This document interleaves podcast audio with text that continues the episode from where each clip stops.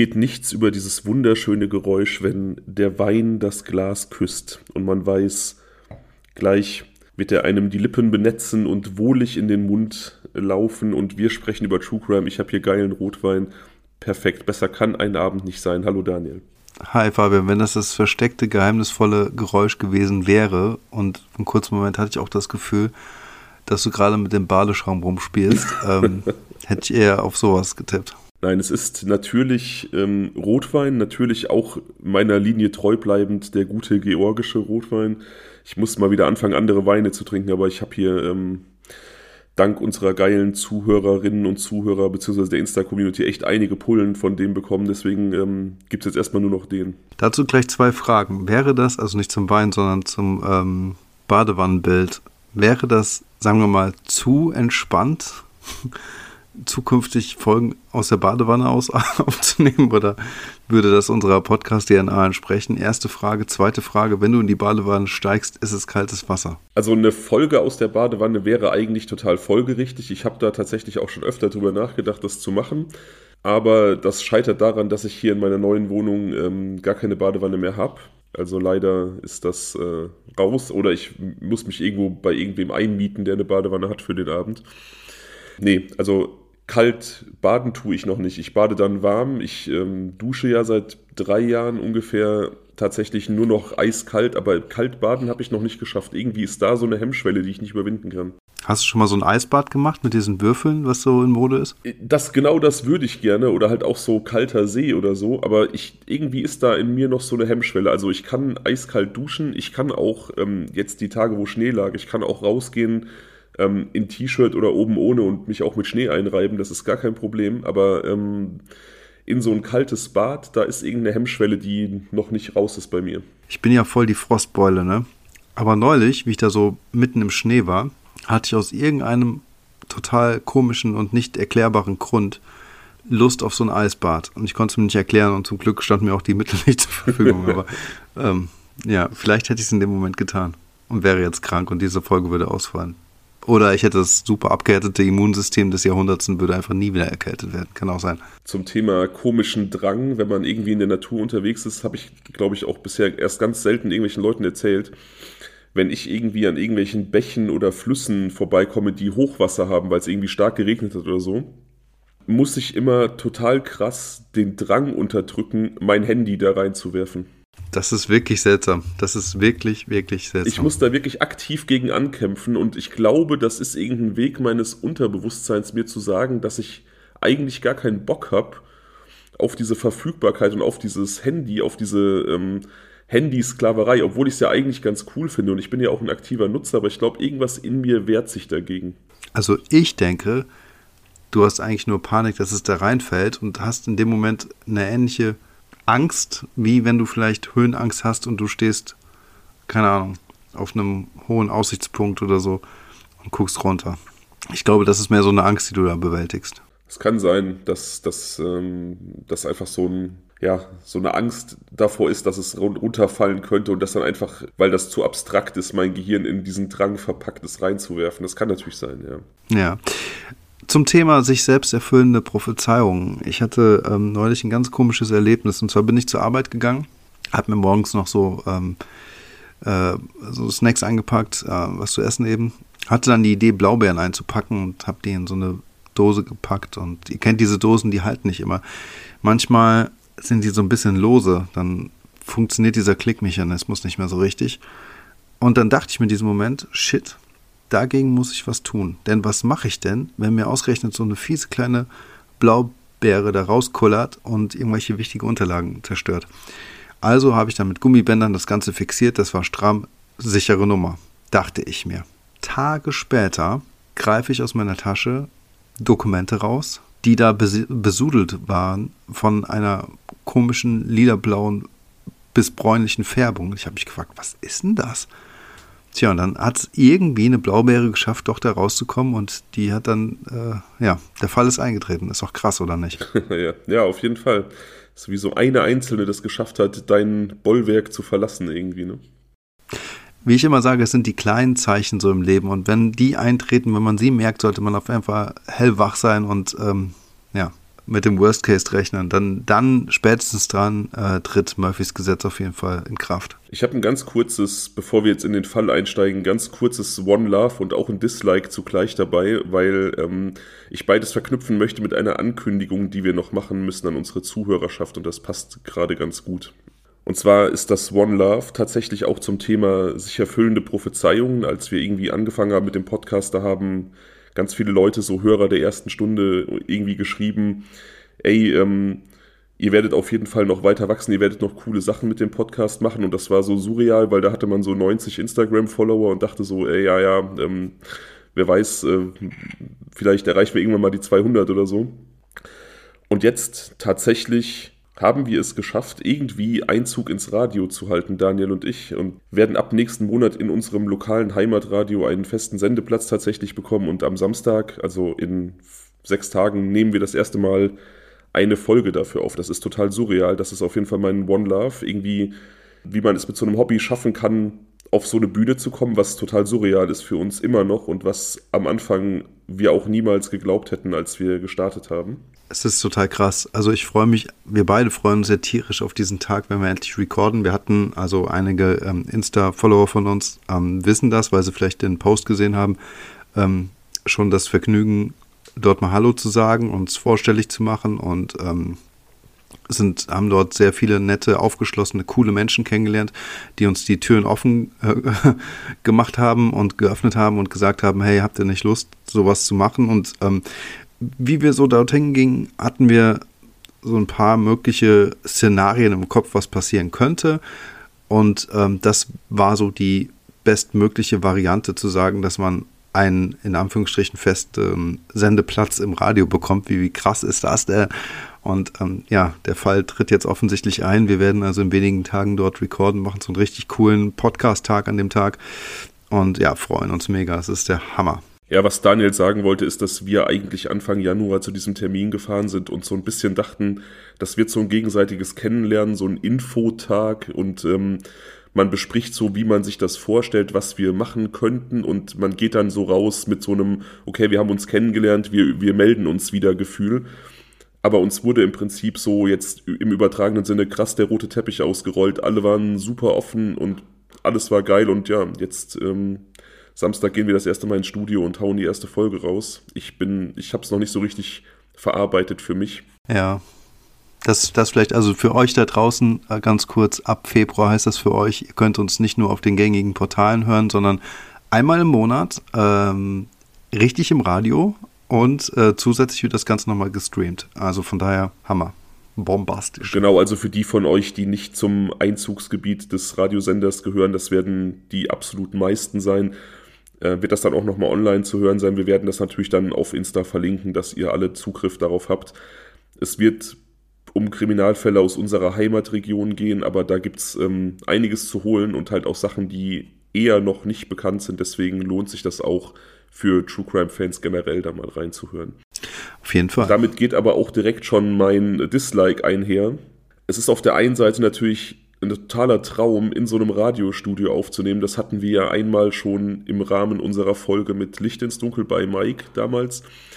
Hm. Aber wir dürfen in diesem Studio nicht trinken. Das heißt, wir müssen diese Aufnahme durchziehen. Es gibt kein Bierchen, es gibt kein Kaffee, es gibt kein Weinchen. Wir sehen uns, das ist schön. Ich freue mich, dir dann gegenüberzustehen und ähm, live und in Farbe mit dir zu agieren und vielleicht keine Ahnung, gehen wir im Nachhinein noch irgendwie was essen oder so und chillen ein bisschen. Aber ey, wir, können, wir ja. können während der Aufnahme nichts trinken. Das macht mich ein bisschen traurig, aber Studioetikette, wir verstehen das natürlich. Ne? Ich bin schon total gespannt auf deinen äh, Schlaumeier-Gesichtsausdruck so in live, wenn du mir Geschichten erzählst und äh, mehr weiß als ich. Also da bin ich wirklich sehr gespannt, wie das sein wird. Ich glaube, das wird ja auf jeden Fall ähm, eine neue Dimension unserer Freundschaft darstellen. Ähm, ja, das stimmt. Das ist äh, natürlich eine bodenlose Frechheit, dass wir nicht mal ein Käffchen trinken. Nein, alles gut. So sind dann die Regelungen und so muss es natürlich auch sein. Daran halten wir uns natürlich gerne. Das nehmen wir gerne in Kauf und den Kaffee trinken wir vorher und nachher. Dann passt das auf jeden Fall. Sitzen dürfen wir da ja. Von daher sehr, sehr cool. Wobei auch da muss ich wieder eine Anekdote erzählen. Die waren so cool. Also das geht halt aus verschiedenen Gründen nicht, dass man da im Studio irgendwas verzehrt und das verstehen wir auch voll und ganz. aber ansonsten waren die so entgegenkommend, weil die halt wissen, dass für uns wichtig ist so eine Wohlfühlatmosphäre, weil das ja auch so der Podcast ausstrahlen soll und die meinten dann so während der Studioführung, ja, man kann bestimmt auch irgendwie ein Sofa hier reinstellen oder so. Ne? Also die waren schon sehr bemüht darum, es uns irgendwie schön zu machen. Und diese eine Einschränkung, da nichts verzehren zu dürfen, die ähm, nehmen wir natürlich gerne mit. Wir werden uns auch zeitlich etwas einschränken müssen, das vielleicht schon mal vorab. Ähm, wir haben nicht so die ganzen, die komplette zeitliche Freiheit wie jetzt hier über ähm, Spotify und Co. Das bedeutet also, das Abschweifen wird möglicherweise geringer ausfallen zugunsten aber auch des ähm, rein äh, True Crime ähm, Contents. Und ja, das vielleicht schon mal vorab. Ich hätte aber auch noch eine Sache loszuwerden. Und zwar, wenn ihr richtig Lust habt, uns zu supporten, und diesmal mache ich mal hier so den, den, den Werber, ähm, dann unterstützt uns gerne bei YouTube und zwar in Form eines Abos. Ähm, wir haben da ein Ziel von 1000 Abonnenten uns in den Kopf gesetzt und es wäre super cool, wenn wir das auch äh, zeitnah erreichen könnten. Von daher, ähm, wie gesagt, euch tut es nicht weh, für uns ist es aber auf jeden Fall eine coole Sache, wenn ihr da ganz kurz ähm, sowieso eingeloggt sein solltet und den Abo-Kanal-Button klicken solltet. Das würde uns und diesem Kanal dann auf YouTube auf jeden Fall auch helfen, weiter zu wachsen. Ja gut, dann machen wir jetzt den ganzen Unterstützungsbums schon vor der Folge. Das könnt ihr natürlich auf mannigfaltigen Wegen tun. Ähm, uns zu hören ist die beste Unterstützung, aber wenn ihr uns in der Podcast-App eurer Wahl einfach irgendwie bewerten würdet, das würde uns freuen und auch helfen. Äh, wenn ihr uns teilt und Freunden von uns erzählt, das wäre wunderschön, denn wir haben irgendwie niemanden, der Werbung für uns macht. Wir sind einfach nur wir zwei und wir haben keine Maschinerie, kein Funkhaus hinter uns. Deswegen ist es cool, wir sind auf Mundpropaganda angewiesen. Wir freuen uns, wenn ihr Werbung macht. Ähm, ihr könnt Merch kaufen, wenn ihr möchtet. Schaut mal auf dem Linktree auf Instagram rein. Folgt uns bei Instagram und kauft mir vielleicht eine Flasche Wein zur Folge über die Wishlist. Nee, das ist immer noch so eine, so eine Erwähnung, die mir super schwer fällt, ehrlich gesagt, weil ich das so surreal finde. Das ist ja so auf, auf Zuhörer-Input hingekommen, dass Leute gesagt haben, ey, wir können euch nicht bei Kofi was spenden, weil wir keinen PayPal haben, macht doch eine Wishlist. Und ich fand diesen Gedanken so strange, dass irgendwelche Menschen uns dann was schenken von Dingen, die wir uns wünschen. Und ich bin so platt, wie häufig das genutzt wird. Und das macht mich irgendwie total. Manchmal werde ich so richtig, wie soll ich sagen, da fühle ich mich fast schon schuldig. Aber es ist natürlich auch total geil, so eine Wertschätzung zu erfahren. Ja, eine mega äh, tolle Wertschätzung. Es ist dann irgendwie auch sehr persönlich auf einer gewissen Art und Weise, ähm, weil wir also zum einen auf solche Gedanken niemals gekommen sind von alleine, dass es sowas gibt, wusste ich auch bis äh, vor wenigen Monaten auch nicht. Und ähm, dann ist es auch so, dass jedes Mal, wenn dann äh, etwas kommt, so ein, ein, Umschlag, ein Päckchen, was auch immer, man freut sich einfach wirklich wie ein kleines Kind zu Weihnachten. Das ist halt wirklich so. Und ähm, ähm, ich in meinem Fall gucke halt auch nicht irgendwie rein, sondern will, ich warte immer ab, um zu gucken, wenn was kommt, dann lasse ich mich halt komplett auch überraschen und ähm, einfach um diesen Moment dann auch vollkommen zu genießen. Also vielen Dank an euch da draußen, die das bisher schon genutzt haben. Sehr, sehr coole Sache. Ist einfach schön. Und es schreibt auch so kleine, süße Geschichten, finde ich, die irgendwie so zu diesem Podcast und der Community passen. Äh, da hat mir eine Dame geschrieben, kurz vor Weihnachten, die hat mir einen Gin geschenkt und hat dann total begeistert geschrieben, dass sie durch das Stöbern auf der Wishliste auf diesen Gin aufmerksam geworden ist und ihr Sohn sammelt Gin und dann hat sie ihm direkt auch für Weihnachten eine Pulle gekauft. Ah, cool. Der war total baff, weil er den auch nicht kannte. So hatte quasi jeder was davon. Also die ist dadurch noch inspiriert worden und ich finde das so geil, dass sie das rückgemeldet hat. Naja, so. Ja, das ist mega. Also ich, ähm, na, ich kann es ja auch mal sagen, ich genieße tatsächlich fast täglich einen Espresso aus dem Espresso-Kocher, den ich mal bekommen habe. Ähm, ja, an dieser Stelle nochmal vielen Dank da draußen, aber an alle anderen natürlich auch Dankeschön. Ähm, ist also komplette Nutzung und ähm, ja, jedes Mal, wenn ich das zusammenschraube und da irgendwie ein Espresso einfühle, äh, rein ähm, äh, kippe, dann denke ich mir auch immer so, okay, cool, das ist hier aus unserem Hobby geworden, dass man solche kleinen schönen Präsente zu Hause hat, die man jeden Tag nutzt und dann hat man so eine kleine Verbindung zu euch da, da draußen. Ja, noch einmal das Stichwort aufgreifen, das ist aus dem Hobby geworden. Wie gesagt, ab nächsten Monat Radio. Ich will das kurz abschließen. Wir starten mit einem Serientäter, der wahrscheinlich einigen nicht bekannt ist, einer der wenigen deutschen Serientäter, der so ein bisschen unterm Radar fliegt. Bereitet euch schon mal seelisch darauf vor. Jo. Heute reisen wir innerhalb der Bundesrepublik auch, allerdings nicht in unsere Heimatregion, sondern ins wunderschöne München, die bayerische Landeshauptstadt. Eigentlich hatte ich ja Hongkong vorgesehen für heute. Da gibt es einen Cold Case Vermisstenfall, den ich sehr, sehr spannend finde. Den werde ich wahrscheinlich dann als nächstes machen. aber wir hatten letzte Woche so eine QA-Fragerunde und da hat eine Person gezielt nach diesem Fall hier gefragt und dann dachte ich mir, ja verdammt, warum habe ich den eigentlich noch nicht gemacht? Der ist total spannend. Also schieben wir den jetzt dazwischen. Der sogenannte Parkhausmord von München und Daniel kennt den Fall tatsächlich in Ansätzen, denn lange bevor wir darüber nachgedacht haben, einen Podcast zu starten, habe ich mal einen mehrteiligen Podcast dazu gehört von irgendeiner bayerischen Tageszeitung und habe ihm den damals empfohlen, sodass er sich so grob an den Handlungsstrang erinnern kann. Es ist also heute mal so eine Aufnahme, wo du mit einem bisschen Vorwissen reingehst in die Sache. Ja, genau. Also ähm, als du mir eben mal die Bilder zugeschickt hast und ähm, ich nur dieses Parkhaus gesehen habe, wusste ich eigentlich gleich, worum es ähm, geht und dieser Podcast, den du mir da empfohlen hattest, der, ähm, das war eine Top-Empfehlung, denn ähm, das war durchaus, also einfach nur genial gemacht, super packend und fesselnd. Und dieser Fall als solcher ist auch sehr spannend. Und ich habe dann irgendwann im Nachhinein, ich weiß gar nicht in welchem Kontext nochmal, so eine Doku darüber gesehen und kannte daher auch schon das eine oder andere Bild. Und ich glaube, das waren auch Ermittler, die dabei begleitet wurden. Von daher ist mir das Ganze vertraut, aber jetzt auch nicht so vertraut, dass ich jetzt sagen könnte, ähm, ich kenne jetzt alle Details und könnte die so aus dem FF ähm, äh, äh, wiederholen. Ja, es ist wie gesagt ein sehr spannender Fall, über den es auch einiges zu diskutieren gibt. Es gibt einen verurteilten Mörder, allerdings ist da die Schuldfrage fragwürdig, sage ich mal. Die Münchner Polizei und auch die Staatsanwaltschaft und auch das Gericht später haben von einem sogenannten Indizienring gesprochen, der zur Verurteilung des Täters geführt hat.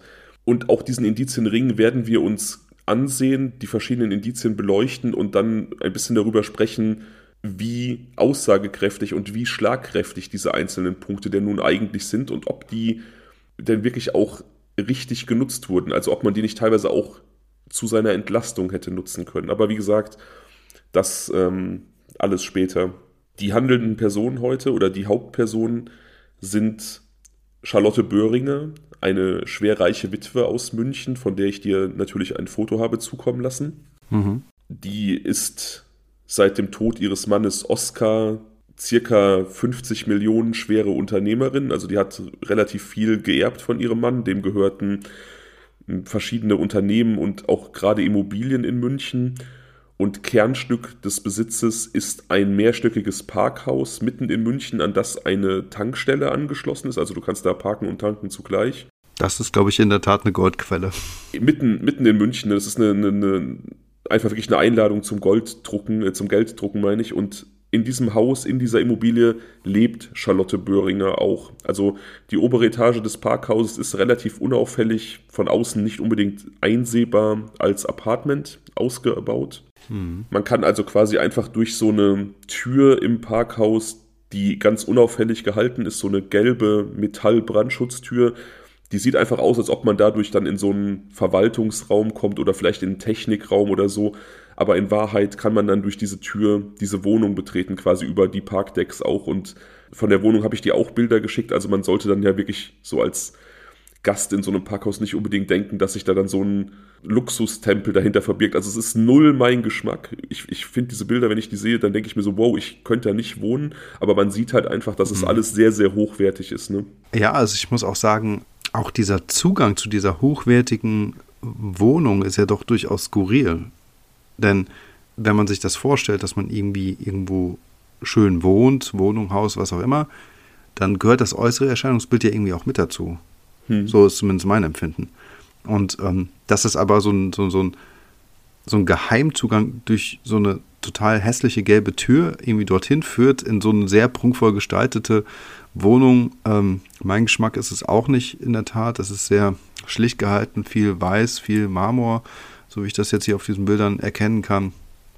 Ähm, viel vergoldet und solche Dinge und alte hölzerne Truhen, Truhen solche Dinge. Ähm, aber jedenfalls finde ich halt diesen Kontrast ziemlich krass und auffällig. Darüber hinaus finde ich den Gedanken, über einem Parkhaus zu wohnen, auch sehr seltsam, muss ich sagen. Vor allem dann, wenn man 50 Millionen schwer ist. Das muss man auch dazu sagen. Ich finde immer, wenn ich diese Bilder sehe, das hat so was Sakrales, so was Kirchliches. Das ist so, so, mm, wie, so genau. wie so eine Kathedrale, einfach aufgrund dieser Größe und dieser Offenheit. Ne? Mir geht es genau wie dir. Ich finde auch, dass das Äußere eines Hauses irgendwie Schritt halten sollte mit dem Inneren und ich möchte auch nicht unbedingt über einem Parkhaus wohnen. Es gibt da wohl noch eine relativ schöne Dachterrasse, also ich glaube, es gibt da auch wirklich schöne Spots in dieser Wohnung, aber die Wohnlage ist tatsächlich, du hast ein gutes Wort gewählt, skurril. Also auch das diese gelbe Brandschutztür dann quasi in diese Wohnung führt, dass man über die Parkdecks auch in die Wohnung kann. Das ist alles sehr, sehr ungewöhnlich. Aber ich glaube, viele Unternehmer leben irgendwie auch gerne sehr nah an ihrer Einnahmequelle. Ich habe mal für eine, für eine CNC-Metallzuschneidefirma gearbeitet in den Ferien als Schüler früher. Das ist ein unheimlich dreckiger Job. Ne? Also da wird Metall geschnitten mit Lasern, da liegt überall dieser Metallstaub in der Luft und wenn du acht Stunden gearbeitet hast, dann hustest du auch den ganzen Tag diesen Metallstaub aus. Und der Be mhm. Betreiber dieser Firma, der hatte auch sein Haus auf dem Firmengelände und ich konnte das nie verstehen, weil eben überall dieser Schmutz in der Luft lag, LKW zum B- und Entladen den ganzen Tag vorgefahren sind. Ich hätte so nicht leben wollen, aber ich glaube, manche Leute brauchen das einfach so als, als auch Teil der Kontrolle, die sie haben. Ja, ganz bestimmt. Dazu zwei Sachen. Also zum einen muss ich sagen, ich liebe ja diesen metallischen Industriegeruch so ein bisschen.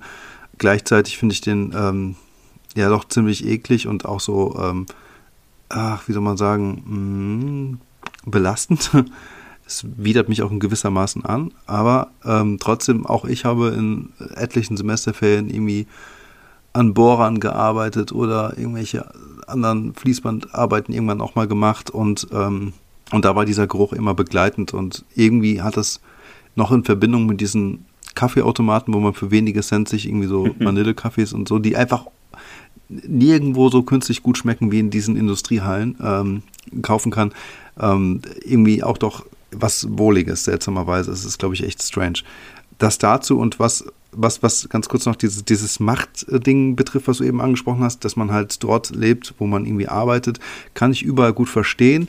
Ähm, nur nicht unbedingt auf dem Parkhaus, weil ich mir denke, das ist ein Selbstläufer, da musst du jetzt nicht so sehr deine, deine Mitarbeiter irgendwie im Auge behalten und so weiter und so fort. Das funktioniert ganz gut.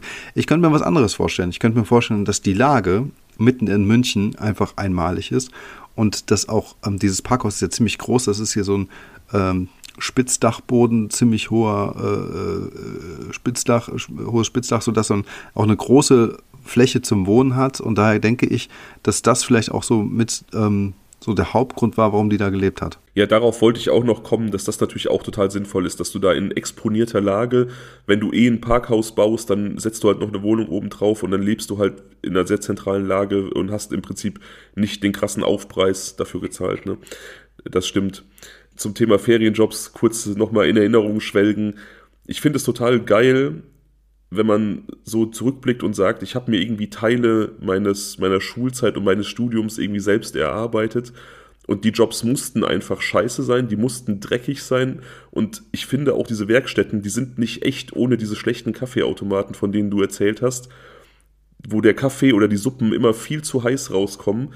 Irgend, irgendwo in irgendeiner Ecke muss immer so ein schmuddeliger nackte Frauen- und Motorradkalender hängen und das Radio, das Radio läuft immer viel zu laut und spielt irgendwelche ätzende Popmusik, sodass man den ganzen Tag eigentlich denkt, was ist das hier für eine Scheiße? Aber das macht diese Erfahrung dann so richtig schön. Egal, so. Weißt du, was das Verrückte ist? Weißt du, was das Verrückte ist? Dass ungefähr in einem Monat ähm, und in solchen Nachtschichten wird halt schon mal ganz gerne Lokalradio gehört, ähm, werden da vielleicht Leute arbeiten und äh, uns hören crazy. Hm. Ich habe das immer noch nicht hundertprozentig verarbeitet, aber egal, wir schweifen ab auf jeden Fall. ja. Also Charlotte Böhringer hat, wie wir gehört haben, nach dem Tod ihres Mannes Oscar so ein bisschen sein Imperium geerbt, 50 Millionen. Das ist ja nun auch eine Hausnummer. Kronjuwel dieses Ganzen ist eben besagtes Parkhaus, in dem sie lebt und für sie leiten, also sie ist quasi nicht in der Position, dass sie selber diese ganzen Geschäfte führen kann, auch dieses Parkhaus nicht. Sie hat ähm, irgendwie nicht den, den Hintergrund, sie hat jetzt nicht irgendwie Betriebswissenschaften oder Betriebs, was weiß ich was studiert. Ähm, deswegen beschäftigt sie einige Berater und auch einige Geschäftsführer, die die Geschäfte für sie leiten. Und einer dieser Geschäftsführer des Parkhauses ist ihr Neffe Benedikt, genannt Benze, der Sohn ihrer Schwester. Den hat sie so ein bisschen als Lieblingsneffen Kronprinz auserkoren. Also der soll herangeführt werden, sie entlasten bei der Geschäftsführung, bei dem bei dem Leiten der geschäftlichen Geschicke dieses Parkhauses und soll dann mittelfristig auch die Leitung komplett übernehmen. Also auch für ihn natürlich eine schöne Perspektive, einfach zu wissen, dass du wahrscheinlich zeitlebens ein sehr gesichertes Einkommen haben wirst, indem du quasi von deiner Tante auf die Übernahme ihrer Geschäfte vorbereitet wirst. Ja, sicherlich, äh, sicherlich eine sehr große Herausforderung, ähm, der man auch gewachsen sein muss. Es ist ähm, mehr als ein 9-to-5-Job. Als Geschäftsführer hast du sehr viel mehr Arbeit und ich denke halt, deswegen ist es auf der einen Seite eine totale positive Aussicht, auf der anderen Seite kommt damit auch eine Menge Erwartungsdruck einher. Und äh, das muss jetzt auch nicht unbedingt jedermanns Sache sein. Ja, genau. Also es gibt da immer noch so, eine, so einen anderen Aspekt, den ich immer so unzureichend beleuchtet finde in diesem ganzen Fall. Benze Todd, also Benedikt Todd, wir nennen ihn jetzt halt Benze, weil das, wie gesagt, der Spitzname war, unter dem er auch immer wieder genannt und über den, äh, unter dem über ihn berichtet wird, hat noch einen Bruder Mate und ähm, es ist immer so die Rede davon, dass also Benze quasi der designierte Geschäftsführer und auch Nachfolger von Charlotte Böhringer ist. Und ich habe mich immer gefragt, ähm, ergibt sich dadurch nicht automatisch auch ein Tatmotiv für Mate, der immer so ein bisschen untergeht. Aber ich glaube, dass der mal irgendwo geäußert hat, er habe auch gar kein großes Interesse daran gehabt, eben wie du schon sagst, es ist mehr als ein 9-to-5-Job, es ist sehr viel Verantwortung und dem war, glaube ich, dieses Ding einfach zu groß. Hm. Ja, vielleicht kann sein. Wie gesagt, beide Jungs, also die äh, Söhne von der Schwester von Charlotte Böhringer und ähm, Benedikt Todd so ein bisschen der Lieblingsneffe. Ähm, hatte, Entschuldige, Charlotte Böhringer denn selbst Kinder? Sie ist kinderlos. Also die Ehe mit äh, Oskar okay. Böhringer ist kinderlos geblieben und das natürlich wahrscheinlich auch ein Grund, warum sie Benze dann so ein bisschen hochgezogen hat als designierten Nachfolger. Eben weil der eigene Nachwuchs fehlt und vielleicht hat sie ihn auch so ein bisschen als Ziehsohn betrachtet. Ähm, es soll da teilweise auch ein bisschen gehakt haben in der Beziehung der beiden untereinander. Also sie war allgemein wohl als relativ schwierig und auch streng bekannt. Also auch der Gestalt, dass viele Angestellte sie auch für eine unangenehme Chefin hielten, eben weil sie sehr unfreundlich, egoistisch und herrisch, das sind so Attribute, die oft fallen. Und das hat sie, glaube ich, auch immer wieder in dieses Verhältnis mit ihrem Neffen getragen. Also, dass sie auch da dann immer wieder diese Chefrolle hat aufblitzen lassen. Auf der anderen Seite wird auch immer wieder darüber gesprochen, dass sie jemand war, der irgendwie sehr gerne für sich war. Also vielleicht auch einfach aufgrund von, weiß ich nicht, nicht unbedingt so ausgeprägten sozialen Akkus dann manchmal im Umgang mit Leuten ähm, irgendwie unfreundlich oder gehetzt wirkte oder vielleicht auch einfach unsicher war und der Meinung war, ähm, so agieren zu müssen, um als Chefin ernst genommen zu werden. Auf der anderen Seite hatte sie aber dann doch einen relativ großen Freundes- und Bekanntenkreis. Also sie kann jetzt keine total furchtbare Person gewesen sein. Ja, ich meine, sie stand auch unter einem enormen Druck, diese Geschäfte in dieser Größenordnung fortzuführen. Wir reden jetzt nicht von einer kleinen Frittenbude. Ne? Also von daher kann ich mir schon durchaus vorstellen, dass sie da auch ähm, ja richtig viel Stress hatte und diesem Stress vielleicht auch gerecht, dieser Verantwortung gerecht werden wollte und vielleicht auch deswegen so aufgetreten ist. Keine Ahnung, kann, könnte sein. Ja, ich glaube auch einfach, dass viele Menschen mit dieser Chefrolle überfordert sind. Also nicht jeder hat ja von Natur aus die nötige Autorität, beziehungsweise nicht jedem ist es gegeben, auf natürlichem Wege ein guter Chef zu sein. Dann hat man dieses Bild vor Augen, was man meint, was einen guten Chef ausmacht und dann schlägt man vielleicht in manchen Punkten über die Stränge. So stelle ich mir das teilweise auch vor. Ja, und man darf auch nicht vergessen, dass es einfach so ganz viele verschiedene Baustellen gibt, wenn du Chef bist, die du, ähm, äh, derer du Herr werden musst. Und du musst halt schauen, dass du im Prinzip auch multitasking-mäßig sehr gut aufgestellt bist, es sehr gut arrangieren kannst, an verschiedenen Projekten gleichzeitig zu arbeiten und gleichzeitig auch persönlichen, menschlichen Empfindungen und Bedürfnissen der Mitarbeiter gerecht zu werden. Ich glaube, das muss man können und das, da wächst man sicherlich auch mit rein mit der Zeit, aber mal eben, wenn man quasi ins kalte Wasser geworfen wird, eben zum Beispiel durch so einen Todesfall, ist das sicherlich auch sehr ähm, belastend. Hundertprozentig, ja, hundertprozentig. In dieser Übergangsphase erstmal ist Benedikt Todd, wie gesagt, der fungiert so ein bisschen schon als einer der Geschäftsführer, also es gibt da mehrere und er verdient da jetzt keine Reichtümer. Er bekommt 1000 Mark netto im Monat, das ist natürlich ähm, relativ überschaubar, gerade in so einer teuren Stadt wie München. Ich kann mir vorstellen, dass da, also wir sind in den frühen 2000ern, wir sind im Jahr 2006, da wird so eine durchschnittliche Münchner Miete schon ähm, wahrscheinlich das meiste davon verschlungen haben. Also ich glaube nicht, dass der ein, ein gutes Leben oder Luxusleben geführt hat. Es wird auch immer wieder über finanzielle Probleme berichtet und so war natürlich diese Perspektive, irgendwann mal vollwertiger Geschäftsführer zu sein, sehr, sehr reizvoll. Er hat als Geschäftsführer 1000 Mark oder Euro verdient. Also 2006 gab es ja schon Euro, aber das ist ja was ist denn das? Das ist ja Euro, viel ja. zu wenig. 1000 Euro, ja. Ich das ist ja viel zu wenig. Das ist ja unverhältnismäßig wenig. Das verdient ja ein einfacher Angestellter, wenn nicht sogar deutlich mehr. Ja, wie gesagt, ich denke mal, dass Charlotte Böhringers Ruf unter ihren Mitarbeitern nicht unbedingt von ungefähr kam. Ne? Dass sie halt einfach eine, eine, eine Frau war, die auch sehr darauf bedacht war, ihr Geld zusammenzuhalten. Es gibt so einen, so einen Spruch, an den ich immer denken muss, von den Reichen kann man das Sparen lernen. Und ich glaube, das ist dann hier so ein bisschen der, der Fall. Ne? Sie hat sehr, sehr gut verdient, aber war dann wahrscheinlich nur begrenzt bereit, dieses Geld dann auch wieder zu reinvestieren und hat vielleicht auch so ein bisschen gedacht, okay, das ist jemand aus der Familie, da ist es auch okay, wenn der ein bisschen weniger bekommt. Schließlich wird er ja irgendwann mal alles übernehmen. Gut, ich weiß ja nicht, wie sonst so der Gehaltsspiegel in Ihrem Unternehmen war, aber an für sich ist das für mich auch eine Verteilungsfrage und dann denke ich mir wieder, hey, äh, dass so etwas möglicherweise Missmut fördert, kann ich gewissermaßen verstehen, da ich schon davon ausgehe, dass dieses Parkhaus mitten in München deutlich mehr abgeworfen hat. Ja, es, es wird eine Art von Missmut gefördert haben, dazu werden wir später noch kommen. Und ich halte das persönlich auch, ich bin kein BWLer, aber ich halte das auch für eine Kurzsichtigkeit von Chefs und von Unternehmern, sehr stark bei dem Gehalt einzusparen. Ich glaube, wenn du deine Angestellten, ja. ich glaube, wenn du deine Angestellten fair bezahlst, vielleicht auch ein bisschen überdurchschnittlich, übertariflich, dann sind die eher motiviert, auch für dich zu arbeiten. Und das größte Plus, was du haben kannst als Unternehmer, das größte Plus, was du haben kannst als Unternehmer, sind eben motivierte Angestellte. Und Identif das auch Identifikation ist total wichtig. Genau. Du identifizierst dich doch nicht wirklich mit einem Unternehmen, bei dem du die, das Gefühl hast, dass du unterbezahlt wirst. Richtig. Aber auch da hat sie vielleicht gedacht, dass diese Identifikation einfach auf familiärem Weg zustande kommt. Wie auch immer, und natürlich auch diese Perspektive der Zukunft dann äh, das komplett äh, zu leiten irgendwann, ne? Okay.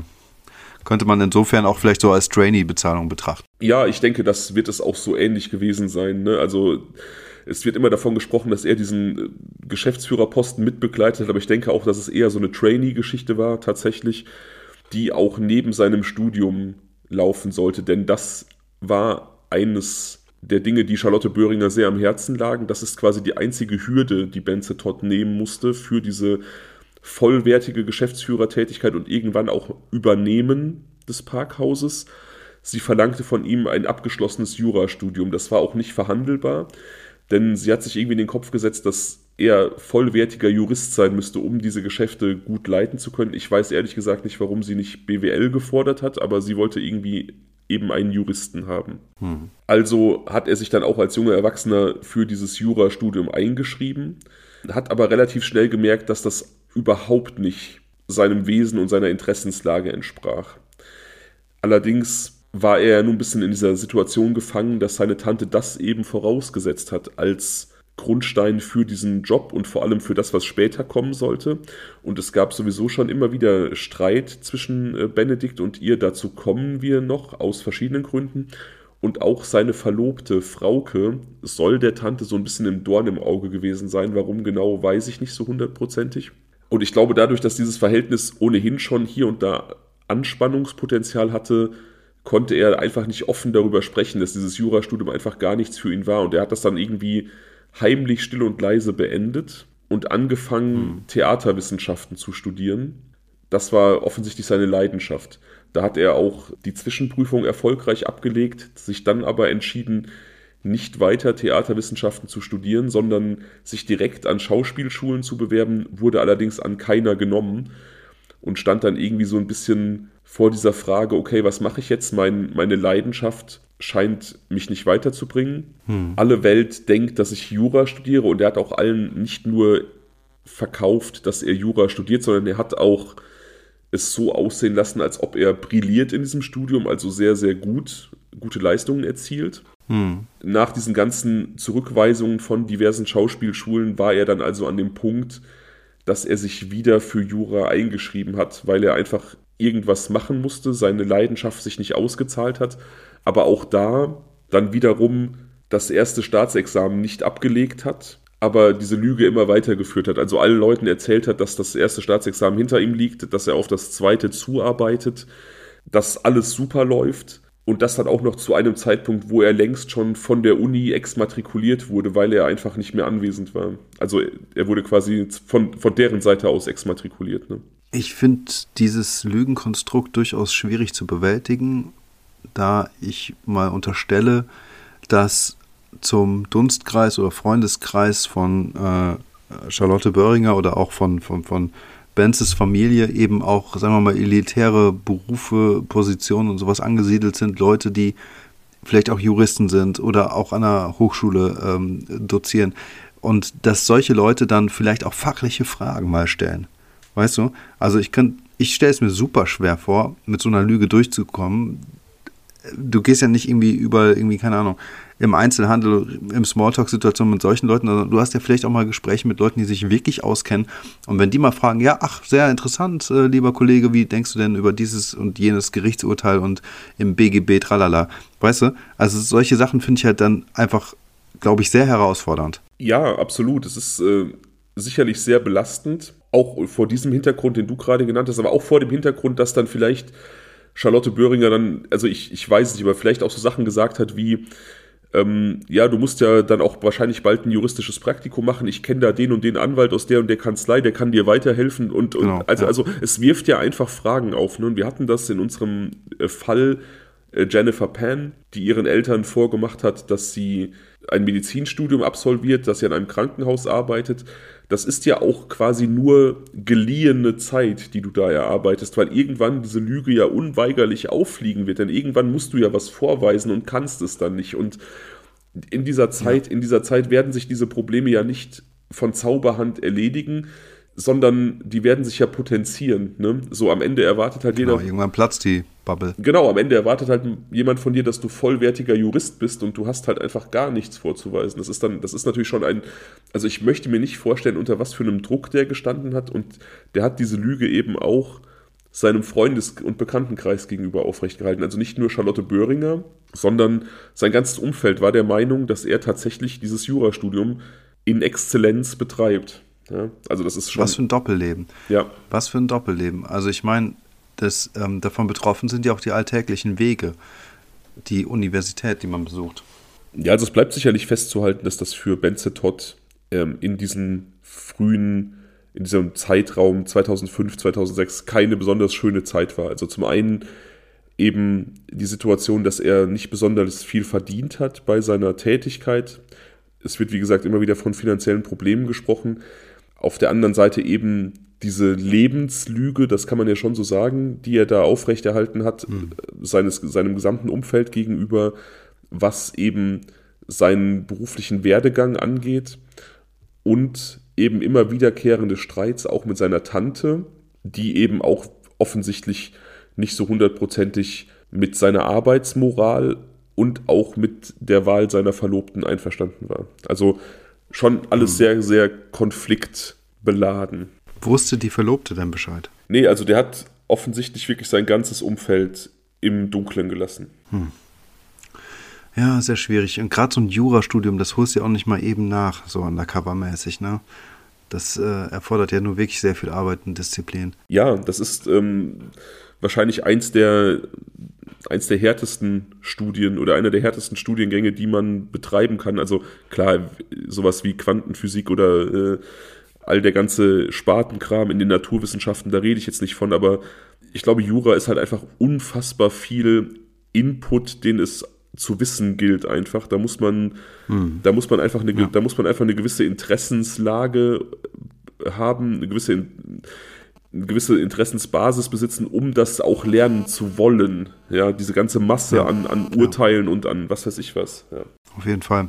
Ja, eine ganz schwierige Situation für Benze. Ja, eine extrem schwierige Situation und eine, die ich ehrlich gesagt nicht haben wollte. Also ich bin froh, dass, dass ich nicht in so einer Situation stecke, tatsächlich. Ich meine, die Perspektive offensichtlich war dann seine Tante auch nicht wirklich kompromissbereit. Ansonsten hätte er ja vielleicht die Idee gehabt, sie davon zu überzeugen, was anderes zu studieren. Vielleicht wirklich BWL. Sicherlich auch nicht ganz einfaches Studium, aber vielleicht auch, wenn man andere Talente hat, leichter als ähm, Rechtswissenschaften. Möglicherweise und wie gesagt, aus meiner Sicht auch eher sachgebunden. Also ich würde, glaube ich, eher wenn du mich fragen würdest, was muss jemand studieren, um dann so ein Unternehmen zu leiten, dann würde ich, denke ich, eher Richtung BWL tendieren als Richtung Jura. Aber ich weiß auch nicht, woher dieser Drang bei ihr kam. Ich kann mir vorstellen, dass vielleicht, ich hatte eingangs erwähnt, dass sie mit einigen Beratern zusammengearbeitet hat, die ihr geholfen haben bei der Führung ihrer Geschäfte. Ich kann mir vorstellen, dass einige davon vielleicht Juristen waren und dass sie daher das Bild gewonnen hat, dass Jura einen halt besonders befähigt. Aber das ist nur so eine Interpretation von mir. Naja, also unterm Strich hat ja jede Unternehmung, da können noch so begnadete äh, Manager äh, ganz oben sitzen, die Voraussetzungen oder die Herausforderung, mit den, mit den Gesetzen klarzukommen. Das heißt also, so Stabfunktionen innerhalb äh, ähm, des, äh, des Rechtswesens sind einfach total wichtig. Und daher könnte ich mir vorstellen, dass sie gedacht hat, okay, die Leute, die wirklich Hebel in, äh, in Bewegung setzen können, das sind vielleicht diejenigen, die so ähm, das Ganze beherrschen und vielleicht auch eine gewisse berufliche Erfahrung haben. Wenn nicht sogar ähm, den Freischatz, äh, den, den Freischein, um etwas ähm, ähm, in die Wege zu setzen, wie zum Beispiel Notare. Ne? Die können ja mit ihrer Unterschrift im Prinzip ganz, ganz, sie haben ja ganz viel Macht dadurch. Ja, auf jeden Fall. Aber gut, das ist jetzt alles, alles Spekulation. Das ist halt, wie gesagt, ihre Voraussetzung. Wir können davon ausgehen, dass in diesem Mai 2006 das Verhältnis zwischen Benze und seiner Tante angespannt war, denn ähm, er hat diese Lüge aufrechtzuerhalten. Er hat mittlerweile seiner Verlobten einen Heiratsantrag gemacht, die, wie gesagt, auch kritisch gesehen wurde. Seine Tante bemängelt seine Arbeitsmoral und sie kritisiert noch etwas anderes, denn immer wenn Benze arbeitet, verschwindet Geld aus dem Parkhaus, also Geld aus den Parkautomaten. Und sie hat den Verdacht, dass er sie bestiehlt. Er wird später anführen, dass er glaubt, seine Tante hätte ihm diese Diebstähle unterschieben wollen, um ihn zu kündigen. Das scheint etwas zu sein, das nicht ganz fern liegt, denn ähm, es gibt da ein Komplott, das sie wohl gegen einen anderen Geschäftsführer geschmiedet hat mit Benzes Hilfe um den kündigen zu können. Also sie war offensichtlich jemand, der auch zu dieser intriganten Keule gegriffen hat, wenn sie es für nötig hielt. Wir werden es nicht erfahren, ob er tatsächlich sich bedient hat an den Einnahmen des Parkhauses oder ob seine Tante da irgendeine Intrige gesponnen hat. Aber Fakt ist auf jeden Fall, dass dieses Verhältnis in diesem Mai 2006 wahrscheinlich seinen Tiefpunkt erreicht hat. Durch diese auch, ja, wie gesagt, kleinen Diebstähle Charlotte Böhringer soll so ein bisschen das Vertrauen in Benze verloren haben und hat ihm dann noch so einen zweiten Geschäftsführer zur Seite gestellt, dass Benze nicht mehr alleine im Büro ist und er hatte auch keinen eigenen Büroschlüssel mehr, den hat sie ihm abgenommen. Also er musste quasi immer sich mit diesem zweiten Geschäftsführer kurz schließen und koordinieren und hatte dann immer jemanden, der ihm auf die Finger geschaut hat. Also das ist wie gesagt ja schon eine sehr, sehr unappetitliche Situation. Und angeblich hat sie auch in dieser Zeit erfahren, dass er dieses Studium gar nicht betreibt. Hm. Wie alt ist er da zu dem Zeitpunkt? Sie? Sie, ja. sie ist 58, ach er. Ähm, er war 30 zu dem Zeitpunkt. Mhm. Okay. Wie gesagt, es, es, spitzt sich also zu. Also man, man weiß, dass Charlotte Böhringer sehr ungehalten war, weil sie auch von diesem Studienabbruch erfahren hat. Man weiß allerdings nicht, also man weiß auch, dass es zu einem Streit zwischen den beiden kam. Naja, also davon kann man ja natürlich ausgehen. Ne? Sie hat ihm diese eine Bedingung gestellt und die hat er nicht erfüllt und er hat nicht nur diese Bedingung nicht erfüllt, er hat sie auch jahrelang angelogen. Hm. Ja. Durchaus ein Grund, sauer zu sein, kann man auch verstehen. Durchaus, ja. Am 16. Mai 2006, das ist ein Dienstag, trifft Benze Todd gegen 9 Uhr morgens am Parkhaus seiner Tante ein und kann sie nicht erreichen. Er trifft auf einen Kollegen, der sie auch schon den ganzen Morgen nicht erreichen konnte, eben dieser zweite Geschäftsführer. Die beiden beschließen nun, die Wohnung zu betreten. Also die haben, dieser Geschäftsführer, der Kollege, hat schon den ganzen Morgen versucht, Charlotte Böhringer zu kontaktieren, Benze dann auch, hat nicht geklappt. Also Anrufe sind gescheitert, Klingeln ist gescheitert und die beiden beschließen nun, sich Zutritt zu der Wohnung zu verschaffen. Ihre Autos, also sie hatte mehrere Autos, stehen in der Garage. Das heißt, man konnte davon ausgehen, dass sie zu Hause ist. Und es ist auch so, dass sie verschiedene Tageszeitungen abonniert hat. Und die werden immer morgens an, mit einer Tüte an die Tür ihrer Wohnung gehangen von Mitarbeitern, also an diese gelbe Außentür. Mhm. Wie so Brötchenlieferdienst oder so, dass sie die dann quasi äh, im Laufe des Tages oder des Morgens reinholt, wenn ihr danach ist, die zu lesen. Das ist irgendeine ich glaube, irgendeine Münchner Tageszeitung, die Süddeutsche Zeitung und auf jeden Fall die Bild-Zeitung. Und das wird auch noch eine Rolle spielen, weil zwei dieser Tageszeitungen, ich glaube, die Süddeutsche Zeitung und dieser Münchner Merkur ist das, glaube ich, denen ist immer noch so ein Teil beigelegt, der sich auf den jeweiligen Stadtbezirk bezieht, in dem man diese Zeitungen kauft. Also innerhalb Münchens, innerhalb der verschiedenen Stadtteile haben diese Zeitungen dann andere Beilagen. Ah ja, okay. Das wird noch eine Rolle spielen. Also die beiden erreichen Charlotte Böhringer nicht, ihre Autos stehen in der Garage, diese Tüte hängt nicht mehr an der Tür, sodass sie davon ausgehen können, dass die irgendwie im Laufe des Morgens reingenommen wurde. Und man macht sich natürlich Sorgen. So, die war immer offensichtlich sehr früh auf den Beinen und äh, pünktlich und dafür bekannt auch einfach zu überwachen, was so um sie herum passierte und wäre sie krank gewesen, hätte sie sich abgemeldet. Man geht also davon aus, dass irgendwas passiert ist. Im Büro des Parkhauses ist ein Zweitschlüssel zur Wohnung hinterlegt, mit dem verschaffen sich jetzt dieser andere Geschäftsführer und Benze Todd eben Zutritt zur Wohnung und ihnen bietet sich ein relativ grausames Bild schon im Eingangsbereich der Wohnung, also direkt hinter dieser gelben Tür in diesem Flur gibt es Blutspritzer an Boden und Wänden und etwas weiter hinten in diesem etwas offeneren, weiten Bereich liegt Charlotte Böhringer blutüberströmt mit einen ja, starken Wunden am Kopf, offensichtlich stark blutend auf dem Boden. Benze Todd fühlt den Puls seiner Tante und die beiden haben aber relativ schnell schon die Gewissheit, dass da nichts mehr zu machen ist, dass sie einfach tot ist. Hm.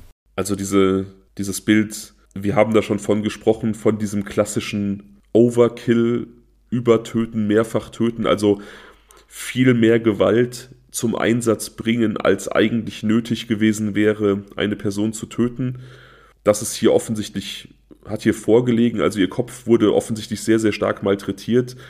Die Gerichtsmedizin wird später mindestens 24 Schläge auf den Kopf mit einem ähm, stumpfen, aber auch scharfkantigen Gegenstand feststellen können. Also da wollte jemand, dass sie stirbt das ist einer der Punkte auch, die Benze Todd dann so ein bisschen zum Verhängnis werden.